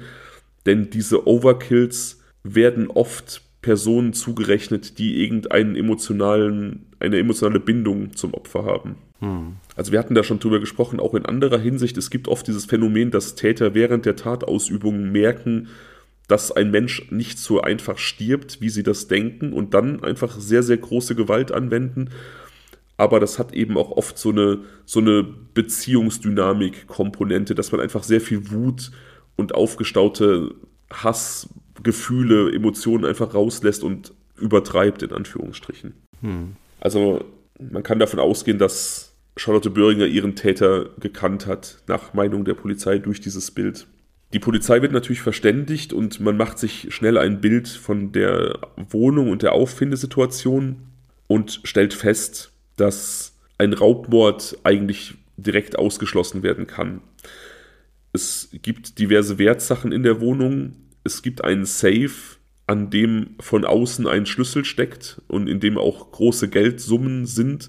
Es gibt einzelne Quellen, die sprechen davon, dass Charlotte Böhringer bis zu einer Million in ihrer Wohnung rumliegen hatte. Das ist nicht bestätigt, aber also wir können davon ausgehen, dass da große Geldsummen in diesem, in diesem Apartment einfach vorhanden waren und da fehlte offensichtlich nichts. Ja. Keine Wertsachen fehlten, die Autos sind vor Ort, also es ist offensichtlich kein Raubmord gewesen, sondern eine Tat, die sich gezielt gegen Charlotte Böhringer gerichtet hat. Mhm. Die Polizei geht natürlich schnell davon aus, dass der Täter irgendeinen Bezug zum Opfer gehabt haben muss, nicht nur aufgrund dieser fehlenden Raubmordkomponente, nicht nur aufgrund dieses Overkills, sondern auch aufgrund der Tatsache, dass man erstmal wissen muss, dass da überhaupt eine Wohnung ist in diesem Parkhaus. Hm. Ja, klar, auf jeden Fall. Also der Täter muss überhaupt gewusst haben, dass da eine Wohnung ist. Kurze, kurze Anekdote aus privater Zeit. Ähm, du erinnerst dich, ich habe, nachdem wir zusammen gewohnt haben, in einem, in einem Sportstudio gelebt. Also in unserer Heimatstadt, mhm. in, einer, in unserer Heimatstadt eine Kampfsportschule mit äh, Fitnessstudio, in der ich auch trainiert habe und auch mein damaliger Mitbewohner trainiert hat. Und wir haben da so eine Hausmeisterwohnung bewohnt und von außen war eigentlich gar nicht sichtbar, dass es da eine Wohnung gibt. Also wenn man da vorbeigegangen ist, dachte man, okay, da gibt es diese Boxräume, da gibt es ein Fitnessstudio, aber man hat nicht unbedingt gesehen, dass da eine Wohnung ist. Und bei uns wurde tatsächlich auch eingebrochen und der Täter musste tagsüber durch die Trainingshallen gekommen sein, um in unser Treppenhaus zu kommen und dann unsere Tür aufzubrechen. Und da haben wir halt auch direkt gedacht, es muss eigentlich jemand sein, der uns irgendwie kennt Sonst kommt man gar nicht darauf, dass da eine Wohnung ist. Mhm. Ja. So, gleiches Szenario auch hier in diesem Parkhaus. Man muss erstmal wissen, dass da eins ist. Gut, es gibt ja natürlich auch Szenarien, irgendein Dauerparker könnte das beobachtet haben, dass da immer jemand ein- und ausgeht. Also das kann ja schon auffällig gewesen sein. Aber dann würden wir wahrscheinlich eher von einem Raubmordszenario sprechen. Aber ist ja offensichtlich nicht passiert. Ne? Ja, genau. Ja, so oder so schwierig. Also ähm, ich glaube, die Motivation oder das Motiv Habgier ist ja in dem Moment eigentlich auch fast hinfällig, wenn nichts gestohlen wurde. Und auf der anderen Seite muss man sich schon fragen, was kann vorgefallen sein, dass halt jemand dann einfach eine Frau umbringt. Ja, safe. Ähm, und, und, und gerade wenn es halt so eine versteckte Tür ist, ne? Also jetzt Situation, wenn man sich das mal vorstellt, jemand geht nicht mit der Absicht, etwas zu stehlen, dort hoch, sondern verirrt sich vielleicht dorthin. Also was für eine Zufallssituation muss das sein, dass ähm, die beiden aufeinanderstoßen? Jetzt kann man sich natürlich vorstellen, so wie Charlotte Böhringer beschrieben wird, dass sie dann möglicherweise recht forsch aufgetreten sein könnte. Dann muss es aber wirklich die wirklich falsche Person gewesen sein, die dann eben so gewalttätig wird. Ja. Also das ist, wäre in dem Fall wirklich ein super doofer Zufall gewesen. Genau, also von so einem, von so einem unbekannten Täter, dass sie da irgendwie aneinander geraten sind und dass es irgendwie eskaliert, geht man nicht aus. Das halte ich auch für sehr unwahrscheinlich. Wir kommen auch noch dazu, warum. Und natürlich aufgrund der Situation bietet sich natürlich Benze Todd auch einfach krass als Verdächtiger an. Ne? Ich meine, wir werden dazu kommen, dass dieses Urteil gegen ihn fraglich ist, sehr, sehr fragwürdig. Aber mhm. dass, dass er sich natürlich schnell diesen Münchner Behörden als Verdächtigen irgendwie präsentiert und aufgedrängt hat, das ist ja in dieser Gemengelage, finde ich, relativ logisch. Mhm. Bisher. Und wir werden auch noch weitere Punkte äh, aufgreifen, die das noch weiter untermauern. Und zwar kann man davon ausgehen, aufgrund der gerichtsmedizinischen Untersuchung, der Obduktion, dass sie am Vortag gegen etwa 19 Uhr angegriffen ist, also so gegen 19 Uhr, halb acht dann irgendwie verstorben ist. Und das passt, denn der Vortag war ein Montag. Montags hat sie immer gegen 19 Uhr ihre Wohnung verlassen, um zu ihrem Stammtisch zu gehen. Und da ist sie auch an diesem Montag nicht erschienen. Man weiß, dass sie bis 18.45 Uhr telefoniert hat, also da war sie noch am Leben. Man weiß, der Todeszeitpunkt ist irgendwann kurz nach 19 Uhr. Also geht man davon aus, dass der Täter ihre Lebensgewohnheiten kannte, wusste, dass sie gegen 19 Uhr die Wohnung verlassen wird und dann quasi vor dieser Tür auf sie gewartet hat mit einem Gegenstand. Und als sie die Tür geöffnet hat, schon mit ersten Schlägen auf den Kopf sie in die Wohnung zurückgetrieben hat, was dann eben diese Blutspuren in diesem Eingangsbereich, Flur verursacht hat und dann sein mhm. Werk in dem Wohnbereich beendet hat. Und auch dieses, diese Kenntnis ihres Tagesablaufs spricht ja für jemanden aus ihrem Umfeld. Ne? Also möglicherweise auch eben wieder Benze Todd. Ja, auf jeden Fall. Ähm, zu diesem Telefonat, jetzt ähm, dämmert da was in meinem, in meinem Kopf. Irgendwo habe ich da so Erinnerungen. Ähm, ich meine mich daran zu erinnern, dass sie in diesem Telefonat auch gesagt hatte, ähm, ich muss gleich los ich treffe mich mit irgendwem. War das nicht auch so, dass sie noch Besuch empfangen hat? Nee. Oder erwartet hat? Nee, sie hatte vorher Sicher? Besuch, dazu kommen wir noch. Also sie hatte vorher Besuch, dazu hm. kommen wir, wenn es um mögliche andere Erklärungen geht. Ja, okay. Aber es ist zum Beispiel auch nachweislich, dass sie an diesem Tag Telefonate geführt hat, auch mit Freunden und sich auch geäußert hat hinsichtlich irgendwie dieser Situation mit Benze, mit seinem Studium. Also es, es gibt auf jeden Fall auch Beweise, dass sie kurz vor ihrem Mord, jetzt nicht unbedingt an dem, an dem Mordtag selber, aber in den Tagen davor auch mit Leuten aus ihrem Umfeld telefoniert hat, sich Rat eingeholt hat und auch ihre, ihren Unmut geäußert hat. Das untermauert natürlich auch nochmal seine Position als Verdächtiger. Hm. Die Polizei findet in der Wohnung auch DNA-Spuren von Benze Todd. Das ist jetzt für mich irgendwie nicht sonderlich überraschend, denn er ist halt ihr Neffe. Ne? Er hat da gearbeitet, er wird da ein- und ausgegangen sein. Da ist halt auch DNA dann hint, äh, ähm, verbracht worden. Das ist so ein bisschen, hm, das, ist so, das ist so ein bisschen wie bei Amanda Knox, ähm, wo diese Mischspur gefunden wurde von Meredith Kircher und Amanda. Und ähm, ja, wie gesagt, ich gebe dir Brief und Siegel als wir zusammen gewohnt haben, hätte man von uns auch irgendwelche Mischspuren gefunden. Also DNA ist ja mal schnell übertragen. Ich, diese Spur, ja, diese Spur finde ich jetzt irgendwie nicht so sonderlich aussagekräftig. Nee, das sehe ich auch so. Fest steht, dass Benze seine Tante am 14. Mai besucht hat, anlässlich des Muttertags. Da haben die beiden sich getroffen in ihrer Wohnung. Und auch da, ne, also es ist ein Tag vor dem Verbrechen, da hat er natürlich auch wieder irgendwie DNA transportiert. Und da soll sie hm. ihm 1000 Euro geschenkt haben in Bar mit dem Hinweis, er solle sich ein Fahrrad kaufen, er hätte so zugenommen. Und diese, mhm. diese 500 Euro werden auch bei ihm gefunden und darauf auch eben DNA-Spuren von ihr, aber das wird ihm dann so ein bisschen auch negativ ausgelegt, dass er die vielleicht entwendet hat im Rahmen der Tat. Aber dann muss man sich ja auch fragen, ob er da nicht einfach viel mehr geklaut hätte. Ne? Wenn da angeblich bis zu einer Million Euro rumlagen, was natürlich nicht gesichert ist. Aber sagen wir mal, da lagen 50.000 rum, 60.000. Warum sollte er nur 1.000 Euro genommen haben? Das wäre ja äh, hirnrissig. Ja. Aber 500 oder 1000 hat sie ihm geschenkt? 1000 Euro in zwei 500ern. Ach so. Mhm. Da gibt es eine ungesicherte Information, die ich kurz erwähnen möchte. Ich habe das mal irgendwo gelesen, aber es gibt auch andere Quellen, die sparen das aus. Deswegen kennzeichne ich das jetzt hier als ungesicherte Information. Es wird davon geschrieben, auch in manchen Quellen, dass Blut an diesen Scheinen gewesen sein soll. Oh, okay. Allerdings war aufgrund der geringen Menge nicht möglich zu ermitteln, ob es Blut von Charlotte Böhringer war. Also es wurde DNA von Charlotte Böhringer gefunden auf diesen Scheinen, aber diese Blutanhaftungen, die da möglicherweise dran gewesen sind, die waren offensichtlich so wenig aussagekräftig, dass man die nicht zuordnen konnte. Mhm. Und Blut, kleine Blutspritzchen können halt auch mal an einen Geldschein geraten. Ne? Die sind im Umlauf, die sind in vielen Händen. Ja, klar. Was ihm, ja. was ihm so ein bisschen mehr zum Verhängnis wird, sind DNA-Spuren auf Charlotte Böhringers Testament, auf einer Klarsichtfolie, die auf dem Boden liegt, in der Nähe der Leiche und auf ihrem Portemonnaie. Aber auch das sind meiner Meinung nach Spuren, die irgendwie erklärbar sind. Aber das ist ähm, in Augen der Beamten schon irgendwie ein größerer Beweis für ihn. Es gibt auch Stimmen aus ihrem Umfeld, die sagen, dass Charlotte Böhringer im Streit, nachdem sie erfahren hat, dass er dieses Studium geschmissen hat, dieses Jurastudium, soll sie ihm Hausverbot erteilt haben. Jetzt ist natürlich auch die Frage, warum ist er am 14. Mai überhaupt zu ihr gekommen, wenn er doch Hausverbot hatte. Er sagt aus, dass man sich kurz nach diesem Streit wieder vertragen hat und dann ergibt, mhm. ergibt dieser Besuch auch wieder Sinn.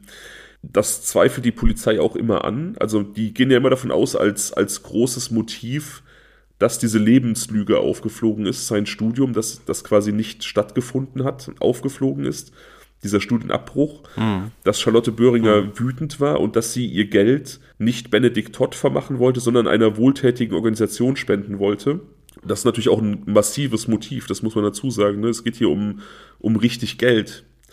Aber Charlotte, mhm. Charlotte Böhringer als Steuerberater hat ausgesagt, dass sie ihm gegenüber kurz vor der Tat gesagt hat, dass das für sie okay ist. Also, dass sie ihm das nicht nachtragen wird mit diesem abgebrochenen Studium.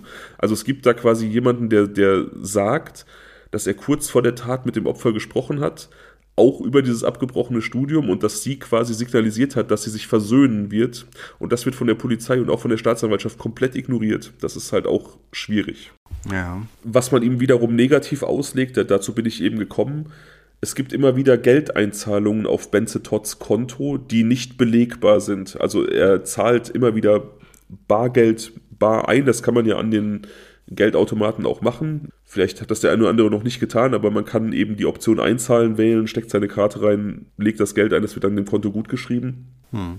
Und da er nachweislich keinen Job neben diesem Job im Parkhaus hat, wo er eben diese 1000 Euro etwa erwirtschaftet, ist die Frage, woher kommt dieses Geld? Er sagt, dass er gewettet hat, immer wieder Wettsummen gewonnen hat oder Geldgeschenke bekommen hat. Woher diese Geldgeschenke kamen, kann er allerdings nicht ausführen und aus seinem Bekanntenkreis findet sich auch niemand, der ihm irgendwie Geld geschenkt hat. Also das ist ein bisschen ominös. Ja, es ist. Woher diese Summen kommen und das korreliert möglicherweise mit diesem Geld, das immer wieder in den Kassenautomaten gefehlt hat. Also ich kann mir vorstellen, dass er da auf der Arbeit schon immer wieder lange Finger gemacht hat, weil auch einfach 1000 Euro vielleicht einfach nicht zum Leben reichen in München. Ne? Also das ist ja auch einfach nicht viel Geld. Nee, ist es nicht. Also Studium, äh, keine Ahnung, äh, Wohnung, Lebensmittel, da wird nicht mehr viel über gewesen sein. Ja, und ich denke mir auch einfach, vielleicht hatte er gar nicht die Kapazität, noch einen Nebenjob zu ergreifen, um dann irgendwie nochmal 400, 500 Euro extra zu verdienen. Weil eben, ja, weil eben, weil eben Studium und Parkhaus ihn halt auch ausgelastet haben. Und dann bist du halt auch irgendwie verlobt und hast deiner, deiner äh, Verlobten einen Heiratsantrag gemacht, du willst ja auch irgendwie Zeit für dein Privatleben haben. Du lebst ja nicht nur für die Arbeit, ne? Mm, genau. Ich kann mir vorstellen, dass er sich dann da irgendwie in so einer Zwickmühle gesehen hat und sich bedient hat an den Tageseinnahmen. Vielleicht auch ohne schlechtes Gefühl, weil er einfach mit diesem Denken daran gegangen ist, irgendwann ist das sowieso meins. Ich beklaue letztlich mich selbst. Weißt du, was ich meine? Ja, möglicherweise äh, mit so einem guten Gefühl dabei. Vielleicht hatte er doch ein schlechtes Gefühl, ist ja mal egal. Fakt ist, dass ähm, er offensichtlich Geldeinzahlungen vorgenommen hat und das Geld aus der Kasse fehlte. So. Und das sieht schon mal nicht gut aus. Ja, aber wie gesagt, ne, ich, es gibt ja diese zwei Aussagen. Es gibt ja diese Aussage, dass das, oder diese, diese Meinung, diese Theorie, dass man denkt, dass er das, dass er das Geld aus dem Parkhaus genommen hat und er unterstellt eben, dass seine Tante ihm das anhängen wollte, um ihn fristlos kündigen zu können weil sie schon mhm. mal, weil sie schon mal mit ihm zusammen eine Intrige gegen einen anderen äh, Geschäftsführer geschmiedet hat. Da war er dran beteiligt und den hat sie auch fristlos kündigen wollen, hatte aber keinen Kündigungsgrund und hat dann mit Benze gemeinsam quasi einen fabriziert, um den rauszuwerfen. Und aufgrund dessen weiß er natürlich, wie sie tickt und wie sie arbeitet und mhm. unterstellt dann, dass das bei ihm quasi auch gemacht werden sollte. Aber ich glaube tatsächlich, wenn du mich jetzt fragen würdest, wovon gehst du aus, dann würde ich sagen, dass ich es für sehr viel wahrscheinlicher halte, dass er dieses Geld einfach entwendet hat und dass diese Einzahlungen auf seinem Konto von kleineren Diebstählen im Parkhaus stammen, weil eben diese 1000 Euro nicht reichen. Also ich glaube, ich meine mal irgendwo gelesen zu haben, das ist jetzt auch ungesichert, dass er so Fixkosten irgendwo im, im Raum von 700 Euro hatte und 300 Euro im Monat zum Leben ist halt auch einfach wirklich nicht viel. Ne? Es geht schon. Also es geht schon, wenn du halt dich aufs günstigste besch äh, beschränkst. Ähm, Im Jahr 2006 hatte der Euro noch ein bisschen mehr Wert. Man hat ein bisschen mehr dafür bekommen als heute. Äh, aber du bist natürlich ähm, unterhalb des Existenzminimums so, ne? Also das ist auf jeden Fall. Ja, natür natürlich geht es, ne? Es geht jetzt auch gerade heute, also heutzutage geht es, finde ich, noch eher als damals. Heute hast du diese ganzen geilen Optionen, äh, Too Good To Go, Food Sharing, was weiß ich was, ne? Du kannst. Aber das stimmt, ja. Du kannst, also heutzutage kannst du dich mit, mit einem geringen Einkommen eher durcharbeiten als früher, weil eben so diese Nachhaltigkeitsgedanken eine Rolle spielen und weil Menschen irgendwie auch so ein bisschen drauf achten, die geben eher ab, man teilt eher, so dieser Community-Gedanke ist da. Aber wir reden von 2006, ne? Und ähm, ja. wir reden auch von München da ist jetzt nicht unbedingt das generelle Einkaufen teurer, aber lass den einfach auch mal irgendwie ein, zwei Mal im Monat mal mit Freunden Kaffee trinken wollen oder so. Das ist halt einfach viel, viel krasser als äh, in anderen Städten. Ne? Das ist dann schon ein Problem. Wie gesagt, wir reden auch von der Schickeria. Wir reden von äh, zwei Welten, die er kannte. Äh, und das macht es bestimmt nicht leichter. Da wird er nicht äh, Lust gehabt haben, irgendwie jeden Tag sich seine äh, günstigen Fertig Miracoli, die günstigen, aber die gefakten zu kaufen. Ja, richtig. Für 69 Cent oder was die früher gekostet haben. Die Polizei betrachtet jetzt nun ein so Benedikt Totts Situation und die haben den relativ schnell so als Verdächtigen auserkoren. Die haben aber ein Problem. Er hat ein Alibi. Und zwar sagt seine Verlobte aus, dass sie an diesem 15. Mai, als Charlotte Böhringer ums Leben gekommen ist, bis 19 Uhr mit Benze Todd gemeinsam in der gemeinsamen Wohnung war und sich dann verabschiedet hat, um eine Freundin am chinesischen Turm zu treffen. Und Benze Todd ist zu Hause geblieben, dem ging es nicht gut, er hatte wohl eine Erkältung und er wollte ein Erkältungsbad machen und relativ früh schlafen gehen. Also eigentlich ein perfektes Alibi. Zum Tatzeitpunkt war er zu Hause, hat sich danach dann ein Erkältungsbad gemacht. Die Polizei prüft diese Angaben und stellt dann aber fest, dass Spences Verlobte schon um 17 Uhr von Zeugen am chinesischen Turm gesehen wurde, also zwei Stunden früher, und fragt sich natürlich, warum sie gelogen hat. Und dann ist natürlich Benze im Tatzeitpunkt alleine, hat dieses Alibi halt nicht mehr. Er erzählt zwar trotzdem, dass er krank war und dieses Erkältungsbad gemacht hat, aber es gibt jetzt einfach keinen Zeugen mehr dafür. Und dann wiederum die Frage, die sich mir stellt, kann man nicht ähm, herausfinden, ob der, keine Ahnung, 40 Liter Wasser an dem Tag verbraucht hat, mehr als sonst? Also das wäre ja zum Beispiel schon mal etwas, was man doch ganz bestimmt prüfen kann. Sehr gute Frage. Sowas ist meines Erachtens nach oder meines Wissens nach nicht gemacht worden. Aber auch da könnte man ja einfach eine Wanne einlassen, so vorsorglich, um, oder vielleicht wurde auch gebadet an dem Tag.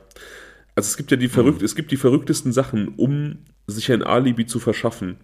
Es gibt einen Kriminalfall, den werden wir nicht behandeln im, äh, im, Podcast, weil der im Prinzip zu kurz ist. Das wäre mal was für so ein YouTube-Exclusive, wenn wir das irgendwann mal hinbekommen, diese kurzen Exclusive-Fälle zu machen. Es gibt einen Fall mhm. von, es gibt einen Fall von einem, von einem Streamer aus Portugal, also jemand, der sein Geld verdient, indem er sich bei Dingen einfach filmt und streamt, also so, so ein Gamer. Mhm. Und der, der kündigt einen 24-Stunden-Stream an für Weihnachten, glaube ich. Streamt quasi 24 Stunden aus seiner Wohnung in Lissabon. Und in dieser Zeit wird seine Freundin ermordet. Und das ist sein Alibi, dass er 24 Stunden ge äh, gestreamt hat. Und es kommt dann raus im Endeffekt, dass er diesen ganzen Stream pre-recorded hat. Ach, okay. Und das dann quasi gefaked hat, dass er 24 Stunden live ist und in der Zeit war er aber unterwegs und hat diesen Mord begangen. Krass. Also ich kann mir auch vorstellen, dass jemand vielleicht vorsorglich einfach eine Wanne einlässt, weil er sich denkt, okay, vielleicht wird das nachgeprüft. Es gibt die, die, die krassesten Gedankengänge, um sich Alibis zu verschaffen. Ne? Mhm. Ja, ist möglich. Wie auch immer, auf jeden Fall hat er jetzt einfach kein Alibi mehr. Ja, also er sagt halt aus, dass er am 14. Mai das letzte Mal bei seiner Tante war. Das wird von vielen so ein bisschen in Frage gestellt, weil er ja angeblich Hausverbot gehabt hat. Und er sagt aber auch aus, dass an diesem 14. Mai das Treffen sehr, sehr gut gelaufen ist. Man hat diesen Streit von vorher weggesteckt und die Tante hat ihm verziehen, dass er das Studium abgebrochen hat.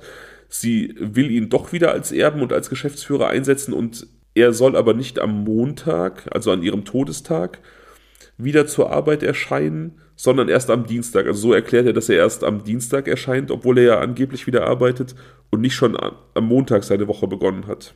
Weil das halt auch eine Frage war, die die Polizei sich gestellt hat, wenn er doch wieder eingesetzt wurde als Geschäftsführer, warum ist er dann nicht schon Montagmorgen erschienen? Mhm. Des Weiteren findet die Polizei in seiner Wohnung diese drei Zeitungen oder drei Zeitungen, die übereinstimmen mit den drei Zeitungen, die seine Tante abonniert hatte. Und also man weiß natürlich nicht, ob es die von seiner Tante sind, aber es sind exakt die drei gleichen Zeitungen. Und jetzt hm. wird das relevant, was ich eben erzählt habe. Diese Zeitungen, diese, diese Münchner Merkur und Süddeutsche Zeitung haben eben diese stadtteilspezifische Beilage, die nicht aus seinem Stadtteil stammt, sondern aus dem seiner Tante. Hm. Und das, okay. das wiederum bringt ihn natürlich an den Tatort zu einer anderen Zeit als der offiziellen. Mhm. Weil wir erinnern uns, als er mit dem Geschäftsführer zur Wohnung gegangen ist, um nach dem Recht zu sehen, war, die, hing diese Tüte nicht an der Tür. Hm, genau. Das heißt, die müsste irgendwann früher entfernt worden sein. Ja, ah, ja, verstehe. Hm. Das ist natürlich echt so eine Nummer, ne? Das ist auf jeden Fall auch ein großes Fund. Da, ähm, da gehe ich von ja, aus. Ja, das ist echt ein Fund. Ja. Andere Sachen, also er ist jetzt dann auch in U-Haft. Ne? Es, ist es ist alles in allem eine, eine, große Odyssee. Also die Polizei geht davon aus, dass er eben sie an der Tür abgepasst hat, angegriffen hat, sie durch Schläge eben in die Wohnung getrieben hat. Die Tatwaffe wird allerdings nie gefunden. Man kann also nicht jetzt sagen, womit sie ermordet wurde. So eine Tatwaffe gibt ja unter Umständen auch wieder Aufschluss über den Täter. Hm. Das haben wir nicht. Man unterstellt dass er diese 1000 Euro aus ihrer Wohnung gestohlen hat, die in, ihrem Geld, in seinem Geldbeutel zu finden waren. Er hat dann quasi eine Gegengeschichte erzählt. Man findet Fußspuren in ihrer Wohnung, Schuhabdrücke von einem Herrenschuh, die allerdings nicht mit seinen Schuhen korrespondieren, also nicht von ihm stammen. Mm, ja. Und viele Leute sagen aus, dass das total ungewöhnlich ist für Charlotte Böhringer. Die hatte einen sehr, sehr großen Reinlichkeitsfimmel und mehrfach die Woche war die Putzfrau dort und man sagt, also Leute, die sie kennen, sagen, sie hätte diese, diese Schuhabdrücke im Eingangs- und im Wohnbereich nicht so stehen lassen. Also, dass man davon ausgehen kann oder der Gedanke naheliegt, dass die vielleicht im Tatkontext angetragen wurden und die sind eindeutig nicht Benedikt Todd zuzuordnen. Das ignoriert die Polizei mhm. aber. Ähm, hatte sie jetzt vorher besucht? Du hast ja vorhin gesagt, dass sie da vorher mal irgendwie jemanden da hatte. Es könnten doch eventuell die Spuren von dieser Person gewesen sein, oder? Nee, das war eine Frau und das sind offensichtlich Herrenabdrücke, die da gefunden wurden. Ach so. Und auch dazu, zu diesem Besuch kommen wir nachher auch noch. Benedikt Todd sitzt in Untersuchungshaft und das alles zieht sich. Er tritt zwischendurch in Hungerstreik, da muss dann auch der, der Prozess unterbrochen werden. Es ist alles sehr, sehr dramatisch. Und die Münchner Polizei findet für sehr viele offene Fragen eben keine Antworten. Benedikt Todd bietet sich natürlich als, als Verdächtiger und als möglicher Täter an. Das haben wir jetzt schon durchgekaut. Und wenn ich das, mhm. jetzt, wenn ich das jetzt so erzähle, so, da wird bei dir wahrscheinlich auch der Gedanke aufgekommen sein, yo, das ist schon massiv viel, was gegen ihn spricht, ne? Ja, schon. Und ich, ich möchte auch gar nicht ausschließen, möchte ich an dieser Stelle kurz sagen, dass er es war. Ich weiß es nicht. Aber es gibt auf jeden Fall berechtigte Zweifel an seiner Täterschaft und die sind meines Erachtens nach nicht genug gewürdigt worden. Und aus diesem, dieses Menschenkenntnis-Ding, immer wenn ich Interviews mit ihm gesehen habe, es gibt ja so Fernsehformate, habe ich das Gefühl, er war es nicht. Es gibt andere, mhm. es gibt andere verurteilte Täter, die ihre Unschuld beteuert haben, zu denen wir noch kommen. Jens Söring, Matthias Mundo, wo ich beim Sehen des Materials den Eindruck habe, jo, schuldig. Aber bei ihm habe ich immer gedacht, so unschuldig. Ist natürlich nur mein Bauchgefühl, ne? Das sagt nichts aus. Naja, klar. Ja. Wie gesagt, diese Schuhabdrücke können nicht zugeordnet werden. Etwas anderes ist auch nicht erklärbar, erstmal die Gerichtsmedizin rekonstruiert, dass diese Schläge, die Charlotte Böhringer erlitten hat, mit der rechten Hand ausgeführt wurden. Benze Todd ist aber Linkshänder. Jetzt werden verschiedene aufwendige Tests mit ihm gemacht und irgendeine, irgendein Polizeiarzt in München stellt fest, dass er kein klassischer Linkshänder ist, sondern ein Linkshänder mit Tendenz zur Beidhändigkeit, sodass man sagt, ja, der kann den, diese Mordwaffe auch mit rechts geführt haben, um zuzuschlagen. Aber ich persönlich denke mir, dass du in so einer Situation, das ist keine Alltagssituation, das ist eine Ausnahmesituation, da wirst du die Hand nehmen, die deine starke Hand ist, die dir vertraut ist. Also ich bin Rechtshänder und vielleicht kann ich mit meiner linken Hand auch ein paar Sachen ganz gut, aber ich würde, wenn ich jemanden erschlagen wollen würde, immer automatisch meine rechte Hand nehmen. Ja, äh, intuitiv würde ich jetzt das Gleiche, also würde ich das jetzt auch so verstehen. Jetzt wäre halt die große Frage, woher kam die Mordwaffe? War das Ganze geplant? Weil wenn ja, dann wird wahrscheinlich die rechte Hand eher die äh, richtige sein. Aber ansonsten könnte ich mir nur dann vorstellen, wenn das ein zufälliger Griff nach irgendeinem schweren, einem schweren Gegenstand war, dann würde das für mich eventuell noch Sinn machen. Aber nicht bei, was waren das, 27 Schlägen oder so? 24, ja. Aber, also mindestens 24. 24. Mindestens 24, vielleicht waren es auch 27. Aber es geht hm. weiter mit Ungereimtheiten. Wie gesagt, wir hatten diese, diese nicht identifizierten Schuhspuren und nun werden Gläser, Weingläser, die in Charlotte Böhringers Geschirrspüler sind oder auch auf der Anrichte standen, die werden jetzt ausgewertet. Sie hatte eine Freundin zu Besuch an dem Tag, an dem sie ermordet wurde. Und ähm, die haben Wein getrunken. Und es wird eine unbekannte männliche DNA gefunden an einem der Gläser. Also die ist nicht dieser Freundin zuzuordnen, mit der sie Wein getrunken hat, sondern ein, ein unbekannter Mann muss danach noch mit ihr Wein getrunken haben und das korrespondiert auch mit der Menge, die in der Weinflasche fehlt. Also Charlotte Böhringer hat mit ihrer Freundin ein Glas Wein getrunken, dann hat diese Freundin die Wohnung verlassen und diese Flasche wurde dann nahezu leer aufgefunden. Charlotte Böhringer kann diesen Rest aber auch nicht alleine getrunken haben. Dafür hat sie zu wenig Blutalkohol. Also der Schluss liegt nahe, dass sie hm. danach nochmal mit jemandem Wein getrunken hat und dass das offensichtlich ein Mann war, denn es wurde männliche DNA in einem der Gläser gefunden. Ah, ja. Und diese DNA wird nun getestet, um zu gucken, ob man da einen Treffer erzielt, ob man da jemanden findet, irgendjemanden, der schon mal straffällig war. Und man findet keinen konkreten Menschen. Die DNA stimmt aber überein mit der DNA, die schon einmal in einem anderen Verbrechen gefunden wurde. Das ist spannend. Ja, 1981 wurde die zehnjährige Ursula Herrmann in Bayern entführt. Auch ein ganz spektakulärer Fall, zu dem wir möglicherweise irgendwann kommen. Die wurde entführt und der Entführer oder die Entführer hatten eine, eine Art Unterbringung für sie organisiert. Also man hat eine Holzkiste im Waldboden äh, gebaut, in dem das Mädchen dann quasi die Zeit verbringen sollte, bis man sie freilässt. Das war so eine, eine Holzkiste, da war eine Sitzbank drin, da lagen Comichefte drin, so Spielsachen und die sollte über so eine total aufwendige äh, Röhrenanlage mit Luft versorgt werden, weil man sie ja quasi eingebuddelt hat. Ne? Also Ursula Herrmann mhm. wäre in dieser Holzkiste eingegraben gewesen, mit Essen, mit Trinken, mit irgendwelchen Spielsachen. Und ähm, über, über verschiedene Röhrensysteme sollte Frischluft in diese Box strömen. Ja. Der Konstrukteur hat allerdings einen Fehler gemacht und das Kind ist definitiv am ersten Tag elendiglich erstickt in dieser Kiste, weil dieses Röhrensystem nicht so funktioniert hat. Ja. Und es gibt einen Täter, der sitzt auch im Gefängnis, der saß auch während des Mordes an Charlotte Böhringer im Gefängnis. Es gab aber immer Zweifel an dessen Täterschaft beziehungsweise an dessen Alleintäterschaft. Ah, okay. Und an einer Schraube in dieser Kiste, in der Ursula Herrmann gefangen gehalten wurde, wurde die gleiche männliche DNA gefunden, die nun in Charlotte Böhringers Wohnung aufgetaucht ist, an diesem Weinglas. Wow, das ist ja mal ein Zusammenhang. Das ist wirklich spannend. Absolut crazy, ne? Absolut crazy. Und es würde ja gewissermaßen auch, du hast von welchem Jahr gesprochen? 83? Ja, also irgendwie 25 Jahre vor dem 81 war 25, es. Ja, 81, ja. 81, okay, also 25 Jahre davor. Und jetzt gehen wir mal davon aus, dass ihr Besuch auch ungefähr in ihrem Alter war. Dann wird das jemand, ähm, jemand zu dieser Zeit gewesen sein, der dann vielleicht um die 30 war. Von daher würde das vom bloßen Alter her auch ganz gut passen. Genau, sie war 59 zu ihrem Todeszeitpunkt. Genau. Ja. Also das hätte altersmäßig würde das gut passen. Die Polizei schenkt dieser Spur aber keine weitere Beachtung. Man geht davon aus, dass da vielleicht durch irgendwelche äh, schlampige Tatortarbeit eine, eine falsche Spur gelegt wurde. Aber das wäre ja, also es wäre ja ein unfassbarer Zufall, wenn da dann ausgerechnet dann diese Spur bei rauskommt, die schon mal 25 Jahre vorher bei einem auch sehr aufsehenerregenden Verbrechen auch in Bayern gefunden wurde. Ne? Also das muss man mir mal erklären. Wie soll das denn funktionieren? Wie soll eine Tatortarbeit derartig schlampig sein, dass dann irgendwelche DNA-Spuren von einem Fall, der 25 Jahre äh, her ist, dort abgetragen werden? Das geht ja gar nicht. Ich kann es dir nicht erklären. Ich habe das auch. Oh, ich habe hier noch ein altes Paar Handschuhe, die habe ich lange nicht mehr benutzt. Die nutze ich jetzt nochmal. Also was ist das?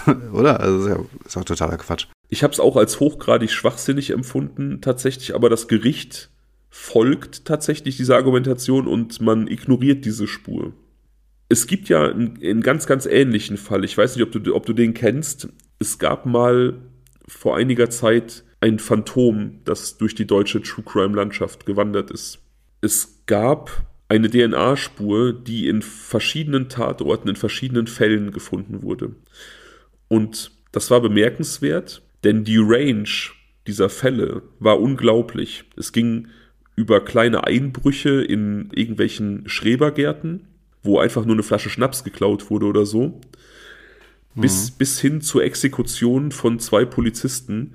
Äh, Michelle Kiesewetter, eine Polizistin, die an ihrem Kopfschuss verstarb und ihr Kollege, dessen Namen ich nicht kenne, der schwer verletzt überlebt hatte, die mit ihren eigenen Dienstwaffen exekutiert wurden.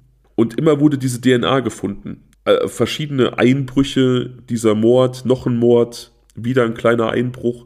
Und es war eine weibliche hm. DNA. Und ja. man hat dann teilweise auch Täter erwischt, die an einzelnen dieser kleinen Verbrechen beteiligt waren, also kleinere Einbrüche oder so. Man hat die befragt, war da eine Frau bei euch?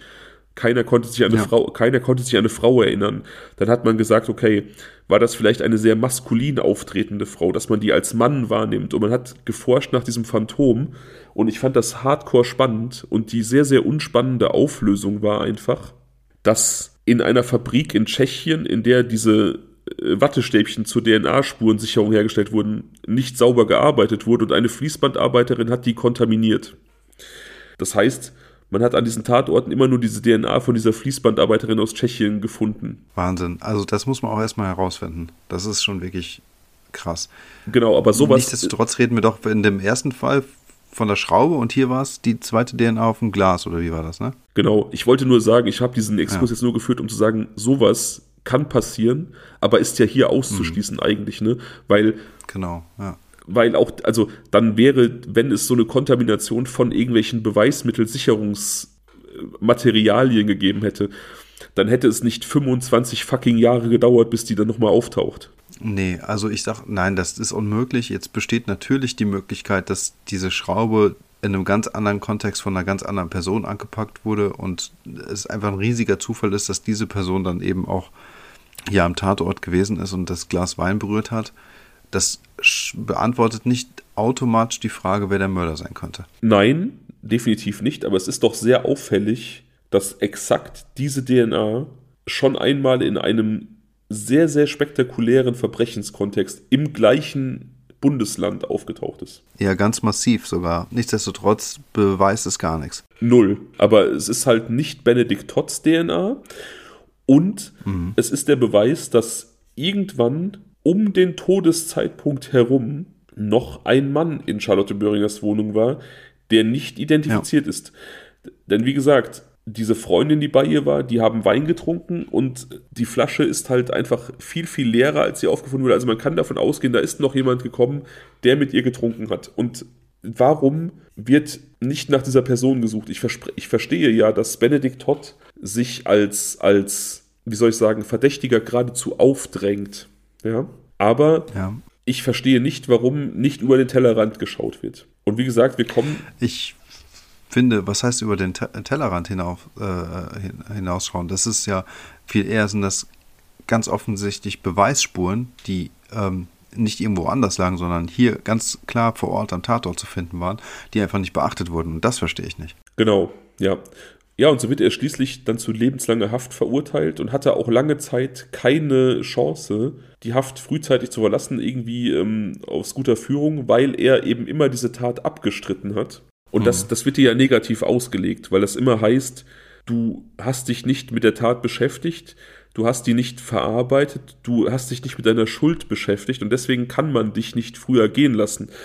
Aber Kriminalwissenschaftler finden das sehr, sehr ungewöhnlich, denn die sagen, jemand, der was gemacht hat, der wird das früher oder später immer irgendwie zugeben in irgendeinem Kontext. Also ob es jetzt mhm. vor, vor, einem, vor einem Zellenkameraden ist oder im Freundeskreis oder irgendwo, aber er hat niemals, nie, niemals diese Schuld eingeräumt. Ne? Also es ist schon auch, mhm.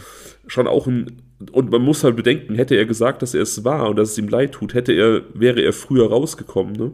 Also das, ja. ist, das ist schon auch ein, ein, ein, großer Punkt, der einen so ein bisschen an seiner Schuld zweifeln lässt. Aber ich hatte, ich hatte eingangs ja, erwähnt. Definitiv. Also ich sag mal, Entschuldige, er hatte, er war es gewohnt, ein Doppelleben zu führen. Genau. Das ähm, zeugt zumindest von einem gewissen Talent der Verheimlichung. Mhm. Nichtsdestotrotz nicht über so einen langen Zeitraum in so einer krassen, besonderen Ausnahmesituation wie im Gefängnis. Das ja. glaube ich dann, ähm, sowas standzuhalten, nur um seinen Ruf zu wahren und die Hoffnung zu behalten, das erfordert oder würde sehr viel Disziplin erfordern. Sehr, sehr viel. Ich sehe das ähnlich. Also ich glaube auch, dass das ja, er hat einen gewissen, eine gewisse, ein gewisses Talent der Verschleierung und eben auch, wie gesagt, dieses Doppelleben aufrechterhalten, aber das hier, das, wir, wir reden hier wirklich von, von langer Zeit der Haft, beharren auf seiner Unschuld, wenn er es sich leichter machen könnte, indem er einfach sagt, ich war's. Ne? Also, ja. Ich habe am Anfang davon gesprochen, dass es keine wirklichen Beweise gab, aber es gab ein sogenanntes Indizien, einen Indizienring. Davon hat die Staatsanwaltschaft ja. München immer gesprochen. Und ich möchte diese Indizien jetzt einzeln durchgehen. Das wird ein bisschen dauern. Das wird heute eine relativ lange Folge, aber ich finde, der Fall ist spannend. Ja. Und möchte diese einzelnen Indizien und Momente betrachten und vielleicht gucken, ob man die auch widerlegen kann. Punkt 1 sagt die Staatsanwaltschaft München ist das Tatmotiv. Wir sehen, das abgeschlossene Jurastudium war für Charlotte Böhringer essentiell für die Übergabe der Geschäftsleitung. Und natürlich hätte sie sehr, sehr allergisch darauf reagiert, dass er dieses Studium abbricht. Seine Aussage ist aber, dass er sie über diesen Abbruch des Studiums informiert hat. Er hat sie selbst informiert. Ihr Steuerberater bestätigt das. Und er, dieser Steuerberater legt auch nahe, dass Charlotte Böhringer sich damit abgefunden hat? Warum ist da nicht irgendwie auch diesem Mann irgendwie mehr geglaubt worden? Warum hat man sich so auf dieses Motiv fokussiert, ohne diesen Schilderungen des Steuerberaters mehr Glaubwürdigkeit zu schenken? Ja. Ein weiterer Punkt ist, dass man ursprünglich die Verwandten als Täter ausgeschlossen hat. Also man hat irgendwie ursprünglich gesagt, ja, davon geht man nicht aus, dass es aus dem Familienkreis kommt, hat aber dann sich relativ schnell auf, auf ihn fokussiert und ihn irgendwie als einzigen Angehörigen gesehen, der ein Motiv hat.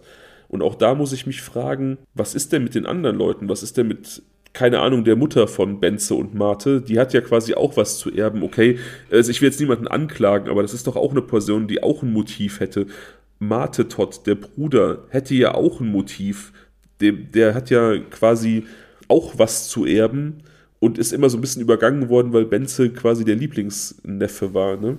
Also hätte man nicht auch in ja, diese stimmt. Richtung ermitteln müssen. Also Vollkommen richtig, ja. Hast du recht. Ich will hier gar nicht irgendwie jemandem aus der Verwandtschaft irgendwas andichten, aber ich sage, dass man da schon Motive konstruieren könnte, wenn man es wollte. Ja gut, die Argumentation wird sein, dass Benze ihr einfach am nächsten stand. Äh, aber nichtsdestotrotz gebe ich dir vollkommen recht. Motive können auch andere der Familie gehabt haben. Genau.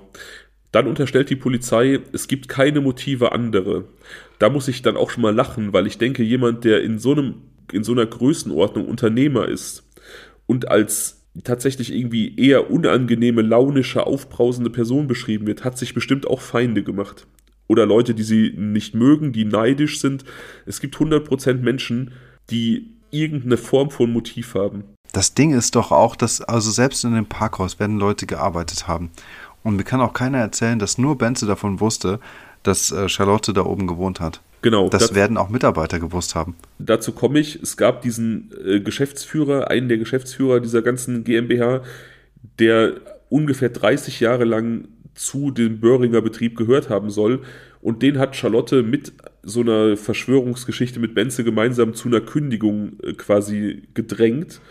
Und also er hat nach 30 Jahren quasi seine Identität verloren, seine, seine, seine, seine Anstellung, meine ich, seine äh, wirtschaftliche ähm, Sicherheit.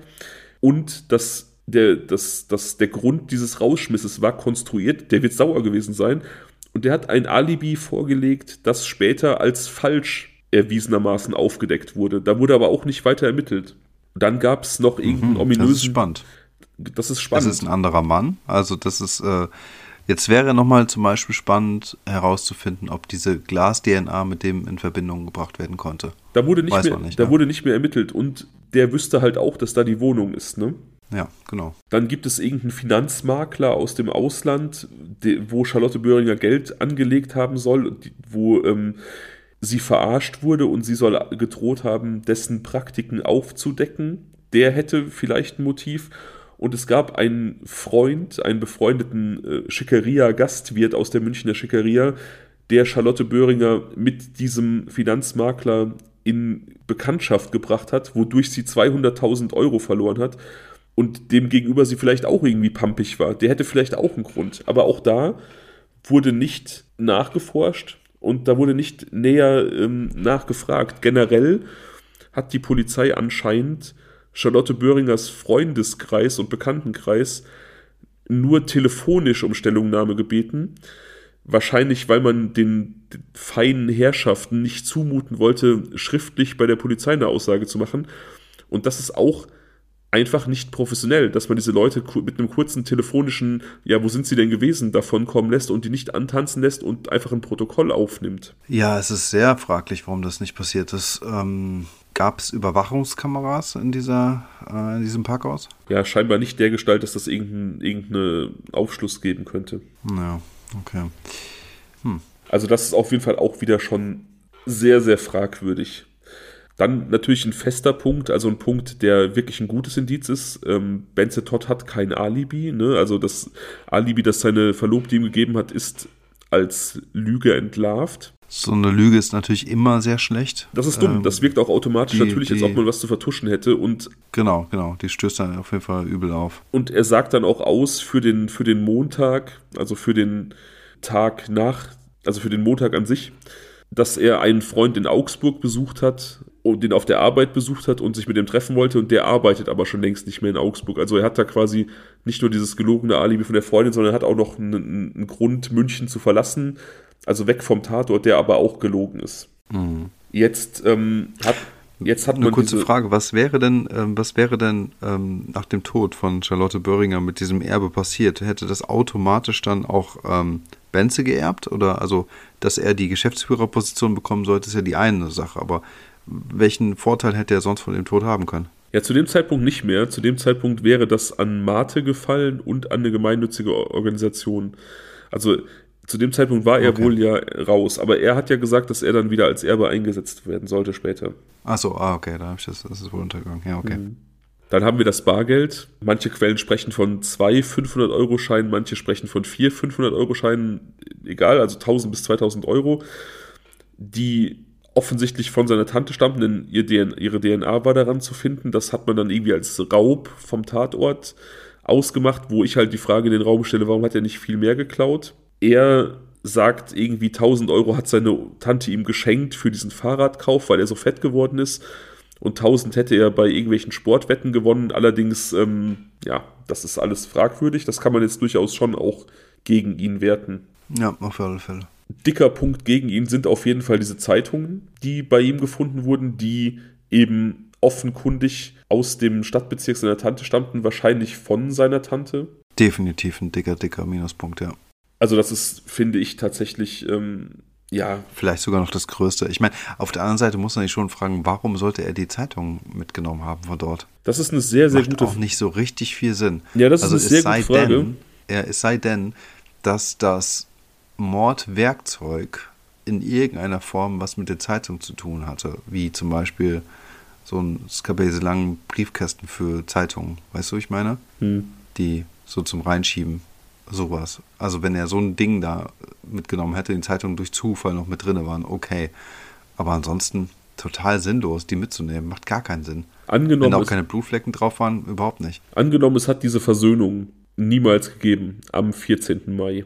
Und mhm. er kommt am Tag, am Tattag an bei seiner Tante, will nochmal mit ihr sprechen. Er weiß, dass sie die Wohnung um 19 Uhr verlässt. Die Tüte mit den Zeitungen hängt an der Tür. Er nimmt die ab, um sie ihr zu übergeben. Er hat keinen Schlüssel für die Wohnung. Er wartet also, bis sie rauskommt. Sie macht die Tür auf. Er will ihr diese Zeitung geben. Hier sind deine Zeitungen und lass uns doch nochmal sprechen. Aber dieses Gespräch eskaliert direkt. Und er schlägt auf sie ein, tötet sie im Affekt dann wäre es schon logisch, diese Zeitungen vielleicht mitzunehmen. Im, einfach in Gedanken oder in, in dem Gedanken daran, dass da vielleicht irgendwelche Spuren zu finden sind. Er hätte doch die Zeitungen zusammen mit dem äh, Mordwerkzeug entsorgt. Der wäre doch nicht so verrückt gewesen, die mit nach Hause zu nehmen. Wenn er sowieso unterwegs ist, um die Sachen zu, ähm, zu entsorgen. Und eine Zeitung kann man auch verbrennen. Manche Verhaltensweisen von Tätern sind nicht logisch. Also ich gebe dir recht, kann man verbrennen, kann man entsorgen, aber wir müssen uns immer vor Augen führen, das ist kein äh, geübter Mafia-Killer, der sowas schon 200 Mal gemacht hat. Nachtatverhalten von Leuten, die im Affekt zum Täter werden, muss nicht logisch sein.